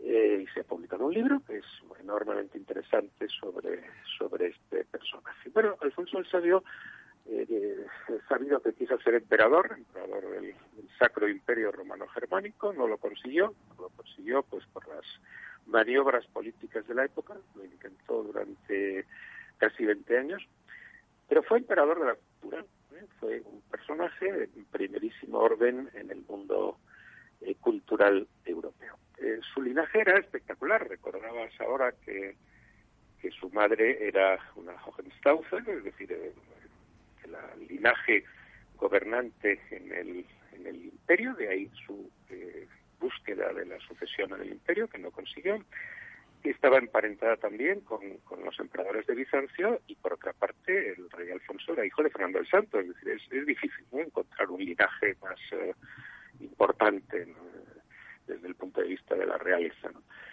Eh, como político pues tuvo éxitos y fracasos, como todos, ¿eh? avances y retrocesos en la reconquista, muchos problemas con sus hijos, muchos problemas con la, con la nobleza, pero sobre todo, ya digo, el, personaje es verdaderamente apasionante desde el punto de vista cultural, porque todo le gustaba, todo le interesaba, ¿eh? desde el ajedrez hasta eh, la poesía, las famosas cantigas, en, la astronomía, en, en lengua gallega y por supuesto la astronomía, ¿no? Fue internacionalmente famoso porque promovió pues grandes tratados astronómicos en Toledo, ahí hay un viejo tema, ¿no? La famosa tema de las tres culturas y bueno, sin entrar en, grandes disquisiciones sobre ello, que, hay mucho también de, mito en, todos los enfoques de este tipo, pero desde luego Alfonso eh, sabía apreciar el talento donde lo, lo había, ¿no? Él, contó con sabios eh, musulmanes y con sabios judíos y sus tratados astronómicos fueron espectaculares, ¿no? El derecho, el Código de las Siete Partidas. Es eh, seguramente el, monumento más importante de la historia del derecho español. Eh, inició dos grandes obras de historia, una historia universal y una historia de España. En fin, es, difícil, ¿verdad?, encontrar un, un personaje tan atractivo como él. Y, por cierto, mm, comprendo que la pandemia pone sus limitaciones, pero las ciudades alfonsíes como Toledo, como como Sevilla, que quizá era Toledo nace, Sevilla muere y probablemente esa es la que tenía un afecto especial, Ciudad Real, que fundó él, Murcia, que conquistó, pues eh, han hecho algunos esfuerzos, pero yo creo que deben hacer un esfuerzo especial, ¿no? Por conmemorar el centenario como, como se merece. Eh, don Benigno, este es un rey precursor de alguna forma en España, aunque seguramente no tuvo continuidad de ese Trecento italiano que es precursor de un cierto renacimiento en, esa voluntad muy universalista. Es verdad que, Alfonso X es singular, ¿no? Es una piedra singular. Seguramente en Italia podemos encontrar una red de soporte de esa evolución cultural mayor. Pero realmente parece un personaje de otra época. Parece anticipado casi 50 o casi 100 años. Él gobierna ¿Qué gobierna? ¿30 o 32 años gobierna en España? o de ese orden de magnitud. Y, y realmente, realmente su proyección cultural es como una especie de marciano en aquel universo, ¿no? Parecía realmente que, que no acababa de pertenecer y, y, en otros en otros países ese fenómeno se produce casi 50 años más tarde, pero tiene quizá una red de recepción de esa voluntad política cultural más grande. Pues así es, en efecto, ¿no? También es verdad que, Alfonso el Sabio desmiente un poco ese tópico de, que la Edad Media es un periodo de oscuridad y de atraso, en fin, que todos nos hemos creído porque a base de repetirlas tantas veces, ¿no? Pues las... Bueno, es baja Edad Media, estamos hablando de ya de muy al final, ¿no? Es, ya baja Edad Media, efectivamente, pero pero en fin, siempre se ve un poco como un periodo oscuro y tenebroso y bueno, y eso habría que ponerlo en duda, ¿no? Y desde luego estoy perfectamente de acuerdo con eh, que Alfonso es un personaje que anticipa el Renacimiento. De hecho, se puede hablar de un Renacimiento alfonsino, como, como lo hubo antes con, con Carlomagno y como lo hubo después en el, en el siglo XII, ¿no? Eh, sobre todo es llamativa su eh, su gusto universal por todos los temas culturales, ¿no? Es decir, todo le importaba, todo le interesaba. Es evidente que él no escribió una por una todas las eh, obras que patrocinaba, pero estaba muy pendiente de ellas, estaba muy encima, seleccionaba adecuadamente a, los autores, eh, escribió efectivamente las, las cantigas y que son muy probablemente obra suya, la más personal y la más emocionante, y, desde luego pues anticipa un modelo efectivamente que con el tiempo sería el sabio del Renacimiento mm, Yo creo que esa es su gran herencia, ¿no? Yo en, esa ponencia que, recordaba nuestro amigo Tomamés, eh, yo terminaba diciendo que, bueno, que el, rey pasa y el sabio permanece, ¿no? Oye, oye, Benigno, y ahí yo te preguntaría, y perdón por insistir eh, que, que, ahora va a entrar nuestro querido Lorenzo Dávila, eh, eh, yo te quería preguntar sobre las relaciones de Alfonso X con otro personaje impresionante que fue Jaime I, que me parece que él era el yerno de Jaime I, ¿no es así? Claro, y, claro, claro. ¿Y qué, qué relación tuvieron por encima del Tratado de Albidra o de la devolución de Murcia que él perdió y se la devolvió su suegro, etcétera? Había una relación cultural entre la corona de Aragón y de Castilla. Política, ¿no? Por ahí, ¿qué, qué, qué, qué, qué, se anunciaba con todo eso? Hombre, yo creo que, la corona de Castilla y la de Aragón en esa fase ya tan avanzada de la Edad Media, pues ya estaban las dos encaminadas, digamos, hacia, hacia la construcción de una realidad nacional a la que ya se llamaba con toda naturalidad España. ¿eh? Eso también hay que recordarlo. En esa época, Benigno, ya se llamaba España ese estatus que no que políticamente no estaba consolidado, pero ese territorio le llamaban España. Sí, sí, sí. En el mundo internacional, desde luego, se hablaba de España como una unidad eh, eh, geográfica, cultural, etcétera, y camino de la camino de la unidad política, ¿no? Y ahí hay magníficos libros, pues un maestro de mi generación, José Antonio Maraval, escribió un libro formidable, ¿no? Sobre el concepto de España en la Edad Media, que, lo demuestra con textos muy, muy precisos. Eh, siendo eso verdad, las relaciones entre, el suegro y el yerno no fueron especialmente buenas, ¿no? y parece ser que, que tampoco el matrimonio resultó particularmente feliz. Eh, y hay también un factor que no deja de ser importante. Yo creo que, que el suegro tuvo ciertos celos, o cuando menos recelos, ¿eh? de que Alfonso consiguiera ser emperador del Sacro Imperio Romano Germánico y seguramente hizo todo lo posible por, por, impedirlo. Eh, es verdad también que por su propia naturaleza la, geografía se impone, ¿no? El, mundo de la corona de Aragón pues tendía más hacia Italia, tendía más hacia el Mediterráneo y el mundo de Castilla pues siempre tendió más hacia hacia Centro Europa pero no la relación eh, parece ser eh, que no que no fue buena y fue otro más de los, los muchos motivos que, que entristecieron sus últimos años no eh, Alfonso acabó muy mal acabó muy mal sus relaciones con la familia con, con su hijo Sancho el Bravo de hecho lo matan los hijos no en, esa revuelta. claro de la de la rebelión nobiliaria contra él en fin. Y, y luego le apenaba también hay hay un curioso. La interpretación de, Alfonso X en la historiografía española es muy curiosa porque ya algunos siglos después, Juan de Mariana, que era un magnífico historiador, ¿no?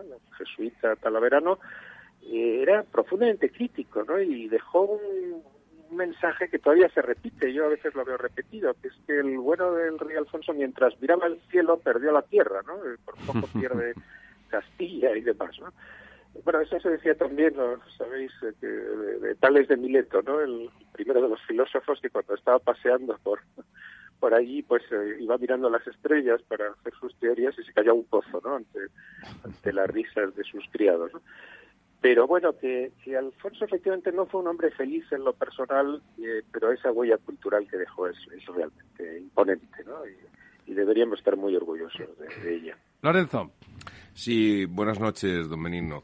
A mí me gustaría, si, si, usted me lo permite, eh, volver un poquito más al, al, momento actual y hacer referencia a otro de sus perfiles, que es el perfil académico como catedrático en una institución como el San Pablo CEU, donde bueno, pues tuvo una, un papel muy relevante, muy importante en la época de la transición, dentro incluso del colectivo de los estudiantes, con ese grupo tácito que, que fue importantísimo en, eh, para, para poder articular ese proceso de la transición. ¿no? Pero no solamente eso, ¿no? porque la propia Asociación Católica de Propagandistas, pues bueno, en sus principios pues va a esa especie de, de, de alguna forma de vocación hacia, hacia lo político. ¿no? Sin embargo, eh, yo eh, veo a la juventud actual muy en una situación muy atónica, ¿no? Eh, desde el punto de vista político. Usted que está en contacto con ellos y además entiendo que en asignaturas de política, ¿no? Donde debería, en principio, pues tener o haber un interés mayor por la acción política, ¿qué nos puede contar de qué está pasando a la juventud, ¿no? Porque realmente no parece y en una situación que yo creo pues que empieza a tener una cierta, bueno, al principio del programa se hablaba, cierta gravedad en cuanto a que se están removiendo ciertos pilares del Estado, ¿no? Y de la, y de, no solo de la Constitución, sino de la propia concepción del Estado. Eh, ¿Qué ocurre con la juventud? ¿Qué, qué le pasa? Pues es una, una gran pregunta, ¿no? Yo siempre digo que los profesores universitarios tenemos la singularidad de que cada año, cuando empieza el curso, nosotros tenemos un año más, pero los alumnos siempre tienen los mismos. ¿eh? Siempre tienen 20, suele, pasar, suele pasar. El gap, el gap va creciendo y creciendo y creciendo y entonces uno se da cuenta al final de que hablas ya con, lenguajes distintos. ¿no? Bueno, debo decir, antes de entrar en la pregunta concreta, que mi eh, carrera como catedrático universitario tiene dos etapas. Una muy larga en la Universidad Complutense, donde... Eh, entraron en mi departamento pues unos entonces eh, jóvenes entusiastas llamados, por ejemplo, Pablo Iglesias, ¿eh?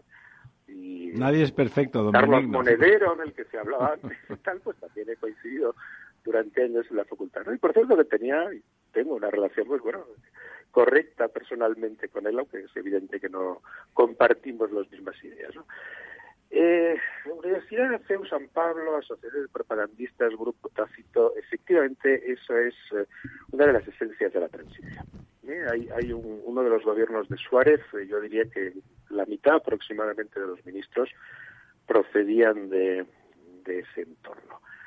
Gente además de muy primera fila, de muy primera fila. Estamos hablando pues de Andelino Lavilla, estamos hablando de Marcelino Oreja, estamos hablando de, de tantos otros, de Alfonso Osorio, que son, en fin, eh, gente que eh, eran unos grandes profesionales y que dedicaron unos años muy importantes de su vida a hacer política al servicio del interés general. Y eso es una cosa que yo he hecho mucho de menos. Es decir, hemos conseguido que la política se haga profesional, que los eh, jóvenes a los pocos que les interesa, que luego voy a ello, pero los jóvenes con inquietud política pues entran en las juventudes de tal partido a los 20 años, bueno, y si les va medio bien en las eh, maniobras internas, pues a los treinta y tantos años pues ya tienen un alto cargo, son diputados o, o son senadores, o en fin, o han conseguido ya tener una, una profesión política. Y en cambio los grandes profesionales españoles cada vez eh, rehuyen más la política. Yo creo que esa es una de las causas. Si me permite un pequeño paréntesis resumiendo lo que usted ha dicho, la política, la profesionalización de la política ha conseguido que los profesionales no se dediquen a la política. Pues eh, así es, así es. Eh, yo siempre digo que la política tiene que llamar a los mejores, al menos durante un tiempo de su vida, ¿eh? Y yo conocí, eh, como letrado, pues las, las cortes a partir del año 81, ¿no? Entonces, bueno, era muy distinto el perfil, las biografías, eh, para centrarlo en términos objetivos de los políticos de entonces, no se parecían en nada a los de ahora. Eh, los jóvenes, los jóvenes mm, están un poco alejados, yo creo. Perciben la parte negativa de la política, tienen una opinión bastante mala de los líderes políticos, eh, como todo el conjunto de la sociedad española están empezando a polarizarse mucho. ¿eh? Claro, yo he conocido los mundos muy distintos, ¿no? Desde el punto de vista universitario, pero están muy polarizados. Cuesta hacerles entender, bueno, que la política democrática pues, exige pluralidad de opiniones y respeto y tolerancia, etcétera, pero se quedan muchas veces en la anécdota, en el la frase más o menos eh, ingeniosa o a veces incluso peor todavía, injuriosa, ¿no? Eh, eh, yo procuro evitarlo. ¿No tiene que ver eso, don Benigno, con esa con esa falta de con la partitocracia que comentaba don Raúl del Pozo antes es una, una, esta constitución de la partitocracia ha alejado lo acaba de decir usted al profesional a la persona brillante a la persona con capacidad intelectual y profesional de la política y por lo tanto no hay ejemplo, no hay ejemplaridad de ningún tipo, no hay ningún tipo de heroísmo intelectual, vamos a llamarle así, que no se trata de, jugarse la vida en la política y por lo tanto a un joven que espera cierta épica de, de, la vida no se la ofrece la política. Sí, sí, sin duda, eso es, eso es muy cierto. Es verdad que es un fenómeno bastante universal, ¿no? Los españoles, que, yo digo siempre que tenemos muchas virtudes, pero también algún defecto, ¿no? Y entre los defectos está que siempre pensamos que todo lo malo nos ocurre a nosotros. sí, es verdad. hay que oír, hay que oír a mis colegas de ciencia política y de derecho constitucional italianos, franceses y alemanes. Y, dicen lo mismo, ¿verdad? Lo, lo mismo, lo mismo, dicen exactamente lo mismo de sus políticos. Pero es verdad, no, no hay, claro, no estamos en una época, no digo heroica, que quizá fuera mucho decir, pero sí apasionante. Pues yo, viví la, la transición pues como estudiante y admiraba pues a, las personas como Ramón Tamames, a los líderes de entonces, que era pues gente, en fin, que, que tenía un perfil humano y intelectual que, que era que era apasionante. Por suerte para todos y por suerte para los jóvenes de ahora, pues bueno, tenemos una constitución ni mejor ni peor ¿eh? que la del resto de las democracias, pues que acusa probablemente una cierta fatiga de materiales, pero una vez más, nada nuevo en, el panorama comparado. Y eh, lo que no hay es verdad, es una ilusión, no hay un entusiasmo, no hay la, búsqueda de un objetivo. Yo, yo, digo siempre cuando se habla del famoso tema de la reforma constitucional, ¿no? Pero si es que no hay el, el proyecto sugestivo de vida en común que, decía Ortega, ¿no? Es decir, ahora mismo eh, no sabemos a dónde vamos. Lo que le iba a decir don Benigno es que sí que hay una diferencia con otros países y es que en otros países difícilmente, los grandes países de nuestro entorno, no hay tantos enemigos de la Constitución como en España, ¿no? No, y sobre todo, hombre, en, posiciones de gobierno, ¿no? Eso, eso es. Además, además. Eso es el tema claramente más, más preocupante, ¿no? Yo, yo eh, plantearía, perdona, Benigno, perdona, plantearía dentro del régimen actual que empieza el año 77 eh, y que sigue siendo eh, eh, con las mismas constantes, digamos, formales, aunque hayan cambiado mucho los contenidos ¿No te parece que hubo un momento que se simboliza en el año 92 con los Juegos Olímpicos, la Expo de Sevilla, el AVE que tanto ha contribuido a la autoestima española en lo tecnológico, eh, la, muestra cultural de Madrid europea que no fue para tanto, pero yo creo que aquel año tiene algo de especial. Había una idea de que efectivamente los viejos vales se habían resuelto. Y Jordi Pujol ya hablaba algunas veces de forma que no les gustaba a muchos, pero eras todavía, parecía que iba a estar contenida Cataluña de una manera espléndida, por cierto. Eh, se ha perdido ese momento porque no tenemos retos. No tenemos un reto de los Juegos Olímpicos, no tenemos retos de lo demás. Eh, y los que tenemos, por ejemplo, pues qué sé yo, la noticia que da hoy eh, Expansión.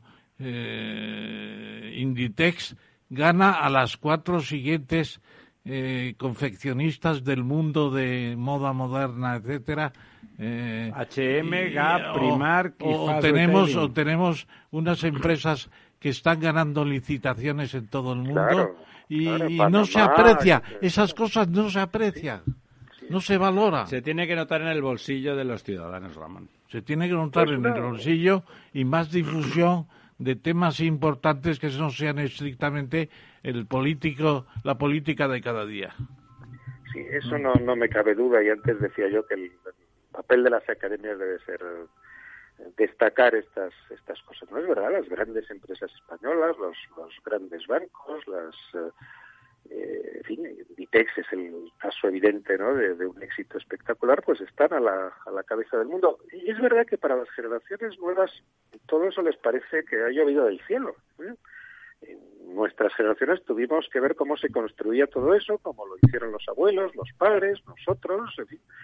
Eh, ellos felizmente eh, se lo han encontrado ahí y yo creo que ese es el mérito que hemos tenido los los españoles que nos movemos un poco en torno a los años de la de la transición ¿no? Eh, el sistema eh, ya digo no es ni mejor ni peor pero da una sensación por lo menos en, en la corteza del debate político cotidiano de, de quiebra mm, de, de, valores fundamentales de conceptos eh, compartidos y comunes bueno que tiene mucho que ver con un fenómeno que nadie esperábamos que fue la deslealtad de nacionalismos y muy concretamente pues, pues los, días dramáticos ¿no? de, el 17 del proceso en Cataluña. Eh, a partir de ese momento, claro, a todos se nos remueve un poco la, la conciencia constitucional, ¿no? Diciendo, hombre, hemos hecho todo esto para evitar que ocurran este tipo de, de cosas.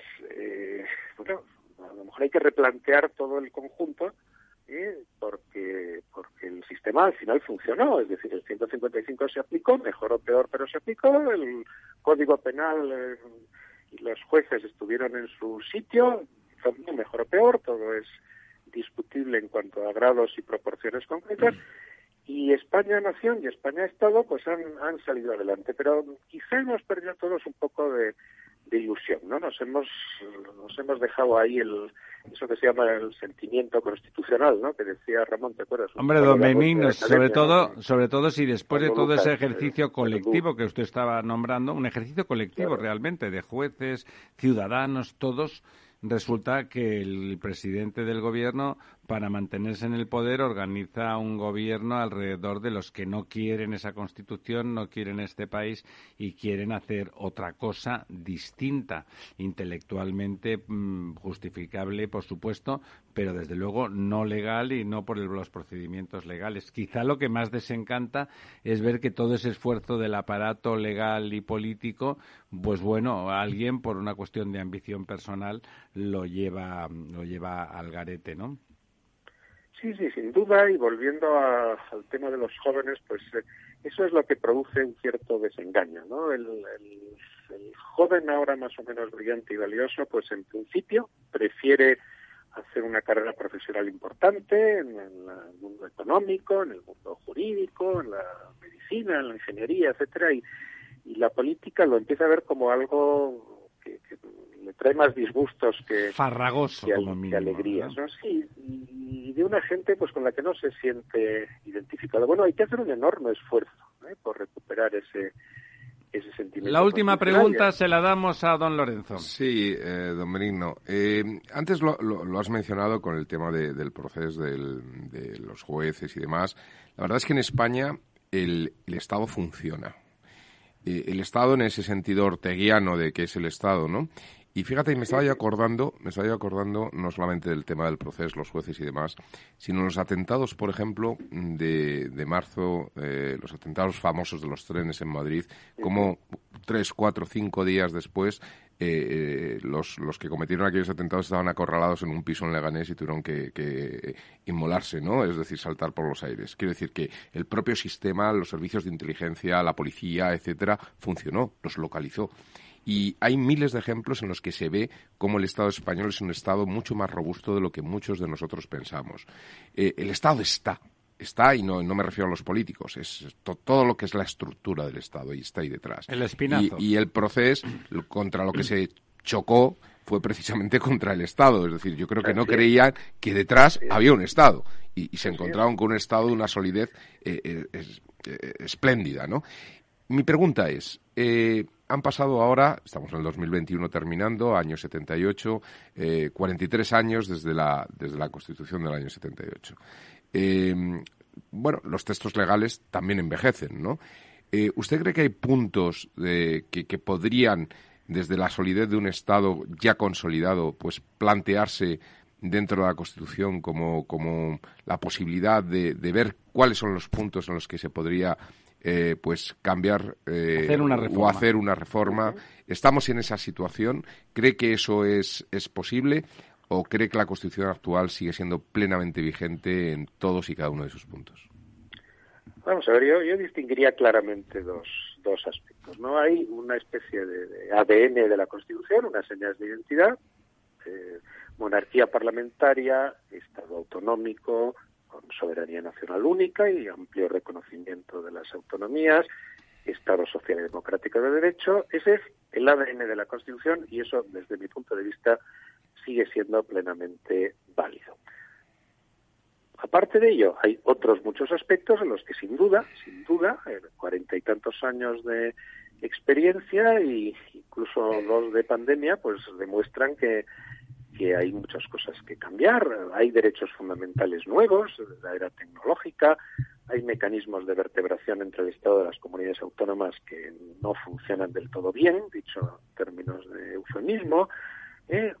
hay muchas cuestiones de, la propia integración en la Unión Europea, no hay una cláusula de, integración del derecho comunitario en, la Constitución española. Bueno, todo eso sería mejorable. Ahora, mi pregunta es, mm, si abrimos el tema de la reforma constitucional, los enemigos de la Constitución les estamos poniendo en condiciones de aprovechar la coyuntura para poner en cuestión lo que todo, no se puede tomar. Todo, ¿verdad? Claro. Entonces, si cosas tan elementales, efectivamente, como eliminar la palabra minusválidos, que hoy día pues se habla de ello, el artículo 49, que es una palabra, pues bueno, tenía a lo mejor un uso social distinto en el año 78 que ahora.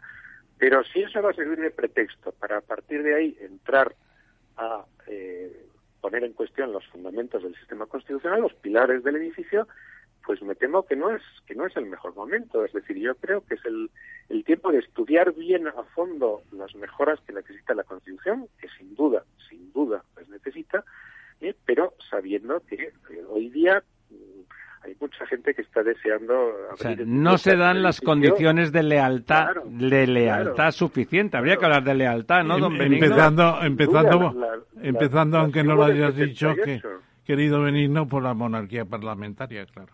Claro, claro, las que hubo en el 78. En el 78 hicisteis todos un esfuerzo, en fin, político y los españoles de a pie lo acompañamos entusiásticamente pues por, por dejar al lado eh, legítimas preferencias ideológicas y por mirar el interés común. Yo creo que el panorama actual pues no es el mismo ¿eh? y por tanto pues yo eh, no, no abriría esa opción. Ese melón. repito, como profesor y como estudioso de esa materia, la que he dedicado mi vida profesional, eh, que la Constitución, por supuesto, que necesita mejoras. Don Benigno Pendas, eh, presidente, nuevo presidente de la Real Academia de Ciencias Morales y Políticas, muchísimas gracias por estar aquí tan relajadamente eh, disertando y pensando y reflexionando con nosotros. ¿eh? Muchísimas gracias. Esta es su casa. Ya sabe usted, salga, entre en el año también como es evidente que está usted saliendo. Muchísimas gracias por estar pues con nosotros. Mismo para todos. Gracias, Benigno, y hasta pronto. La verdad desnuda. Capital Radio. Capital Radio os desea feliz Navidad.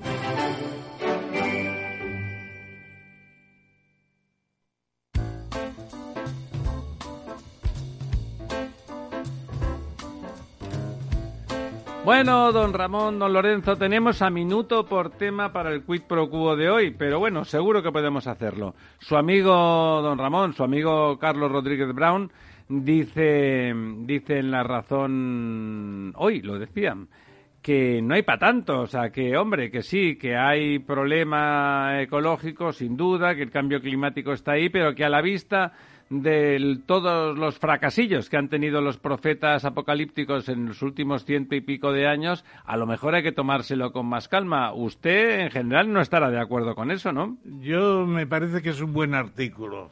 No, el artículo es eh, brillante, pero le pregunto si está usted de acuerdo. Final, al final, la síntesis dice que a pesar de todo hay esos problemas, pero que, claro, la precisión de las predicciones es absolutamente insoportable. Que diga Malthus que el desastre demográfico de Inglaterra sería en 1798, pues han pasado dos siglos y medio y no ha pasado nada. Que diga Gibbons que se acababa el carbón en 1865 y tenemos más carbón que nunca. O que Paul Ehrlich de la Universidad de Stanford que la humanidad iba a desaparecer en 20 años, han pasado 80 y no pasa nada o todos los, los Quizá don Ramón le, parece que... Al Gore predijo en 2008 que en cinco años no habría más hielo en el Polo Norte. Quizá el error en todos estos casos, casi el, patrón común ahora que los iba usted diciendo, ya lo había leído, pero es que había poca fe en nuestra capacidad de adaptación tecnológica, ¿no? No, no, no, que había mucha osadía en las predicciones. Bueno, y, poca fe en que nos podíamos eh, adaptar. Y a veces a lo mejor hasta intereses. No, a mí esto me ha gustado mucho el, artículo de, Carlos. Es, bueno, es, muy bueno, sí. y a mí esto me recuerda, fíjate, yo hace poco veía la película esta de No mires arriba, ¿no? Y eh, obviamente yo me creo... Que son los políticos no haciendo caso a los que no es buena película. Bueno, pues tiene muchas cosas interesantes. Es una, comedia, pero tiene cosas interesantes. Pero bueno, eh, habla sobre el tema del, del cometa este que se estrella y destruye la humanidad, ¿no? Y claro, sin ser científico uno piensa en un cometa de 10 kilómetros, ¿no? En lo que supone dentro una pelota, una roca grande. Una roca de 10 kilómetros, en lo que supone dentro de lo que es el planeta, y, uno no termina de creer que eso pueda destruir que es el verdad, ¿eh? planeta. Bueno, eh, bueno, destruir el planeta no, pero es, es, era del tamaño del, de, sí, sí, de los dinosaurios. Sí, sí, pero que... Y la velocidad a que llega. Uno, no, termina, no termina de creérselo, ¿no? de ver, de, coges la Tierra y ves lo que supone 10 kilómetros, que es como de aquí a, a, a, Plaza Castilla y dices, esto por mucha fuerza que lleve, la velocidad, por la aceleración negativa de pasar a cero, etcétera, esto crea un tsunami que destruye la humanidad entera, etcétera, etcétera. Resulta difícil de creer. Me ocurre lo mismo y, lo digo porque a raíz de esto te pones a hacer cálculos con la calculadora dices, a ver, los 7.500 millones de, habitantes que estamos en la Tierra, si nos pusiéramos en una manifestación de estos que nos cuentan como a uno por metro cuadrado, y esto ya con cierta distancia y demás, ocuparíamos unos 7.500 eh, eh, kilómetros de la superficie de la Tierra de un planeta... la provincia de Madrid. aproximadamente, de un planeta que tiene 510 millones de kilómetros cuadrados. Y uno piensa, 7.500 de 510 pueden provocar el fin de la Tierra y también me resulta difícil de creer. Bueno. Bueno, está bien visto. Muy rápido. Eh, Inditex, simplemente lo ha comentado usted antes, ahí podemos pasar rápido. Sigue siendo un ejemplo extraordinario. Algunos les tienen manías, pero realmente es el beneficio es mayor que el H&M más Gap, más Primark, más Uniclo, juntos, juntos. Más, más juntos, son 2.505 millones de euros en los primeros de beneficio. Nueve, meses. De beneficio. Y son, claro, las competidoras máximas. Es formidable que Pablo Isla, eh, naturalmente lo que era la empresa ya cuando la cogió por banda, por así decirlo, de Amancio Ortega, haya conseguido esto. La pregunta es, va a seguir en esa misma tendencia. Bueno, yo creo que la herencia ya de Amancio Ortega Yo creo que hay una tecnoestructura en la empresa. Ya hay una cultura de empresa y hay un que la crea, insisto, Amancio Ortega. Ah, no cabe duda de que Pablo Isla es uno de esos personajes que si, si entra en la política, ojo con Pablo Casado, no te cases con él. No lo, no, no lo hará. no te cases. No lo hará, yo creo que no lo hará. Don Jaime Malet, presidente, que estuvo, ha estado aquí con nosotros de la Cámara de Comercio de Estados Unidos y CEO de TELAM, eh, dice cosas que hemos comentado aquí, que Cataluña pasará por años de decadencia, pero que espera, como esperamos todos, que al final del túnel haya luz. Es un tanto machadiano, cuando Machado en su poema sobre las dos Españas, que una de ellas se matará, etcétera, al final dice que se resolverá por el pasado macizo de la raza. Y aquí la raza para él son los herederos de los emigrantes a Cataluña junto con la burguesía que ahora no se ha movido. Bueno, no se ha movido, no, ha jugado de forma torticera. Sí, de forma No, lo que está muy bien por parte de Malet es que escenifique esa disensión que hay, esa división absoluta y que por lo tanto no puede tomar un, rumbo unilateral, ¿no? Porque eh, Cataluña en sí está dividida y por mucho que se empeñen los otros, los catalanes que no son como ellos son catalanes igual. Lo, que es increíble, don Ramiro, es que siendo un país, Cataluña, de 8 millones de habitantes, con muy buena educación en general, no haya una decena de catalanes con el nivel de atracción que tendrían que tener bueno, no para, se para llevarse al país de No se presentan ahí porque es muy duro. Venga, la buena noticia, nos queda un minuto para la medianoche y acabar nuestro último programa la del año. La noticia es que Google se alía con Indra para impulsar su oferta en la nube en España. Bien por Indra, ¿no? claro, con Indra que es la empresa tecnológica más importante de España en estos momentos. A pesar de que hayan puesto a su frente a un señor que no tiene ni idea de eso, ¿no? Eh, hay una tecnoestructura ya que funciona que le debe mucho. Y se a le puede poner a cualquiera y le pagarle un Abril. Martorell. Abril Martorell dejó una buena herencia como Pablo Isla. Como para poner ahora a un... Vamos a ver. Aún no se me sale el Pero nombre. parece ser a un que- ganapán, a un que eso ganapán. de la nube es muy Señoras, señores, en 30 segundos se acaba el día. Que tengan ustedes una fantástica salida de año. Cuídense. Está el país lleno de Omicron. Pues eh, que empiece Alfa, que empiece Alfa el próximo día 1. Muy buenas noches.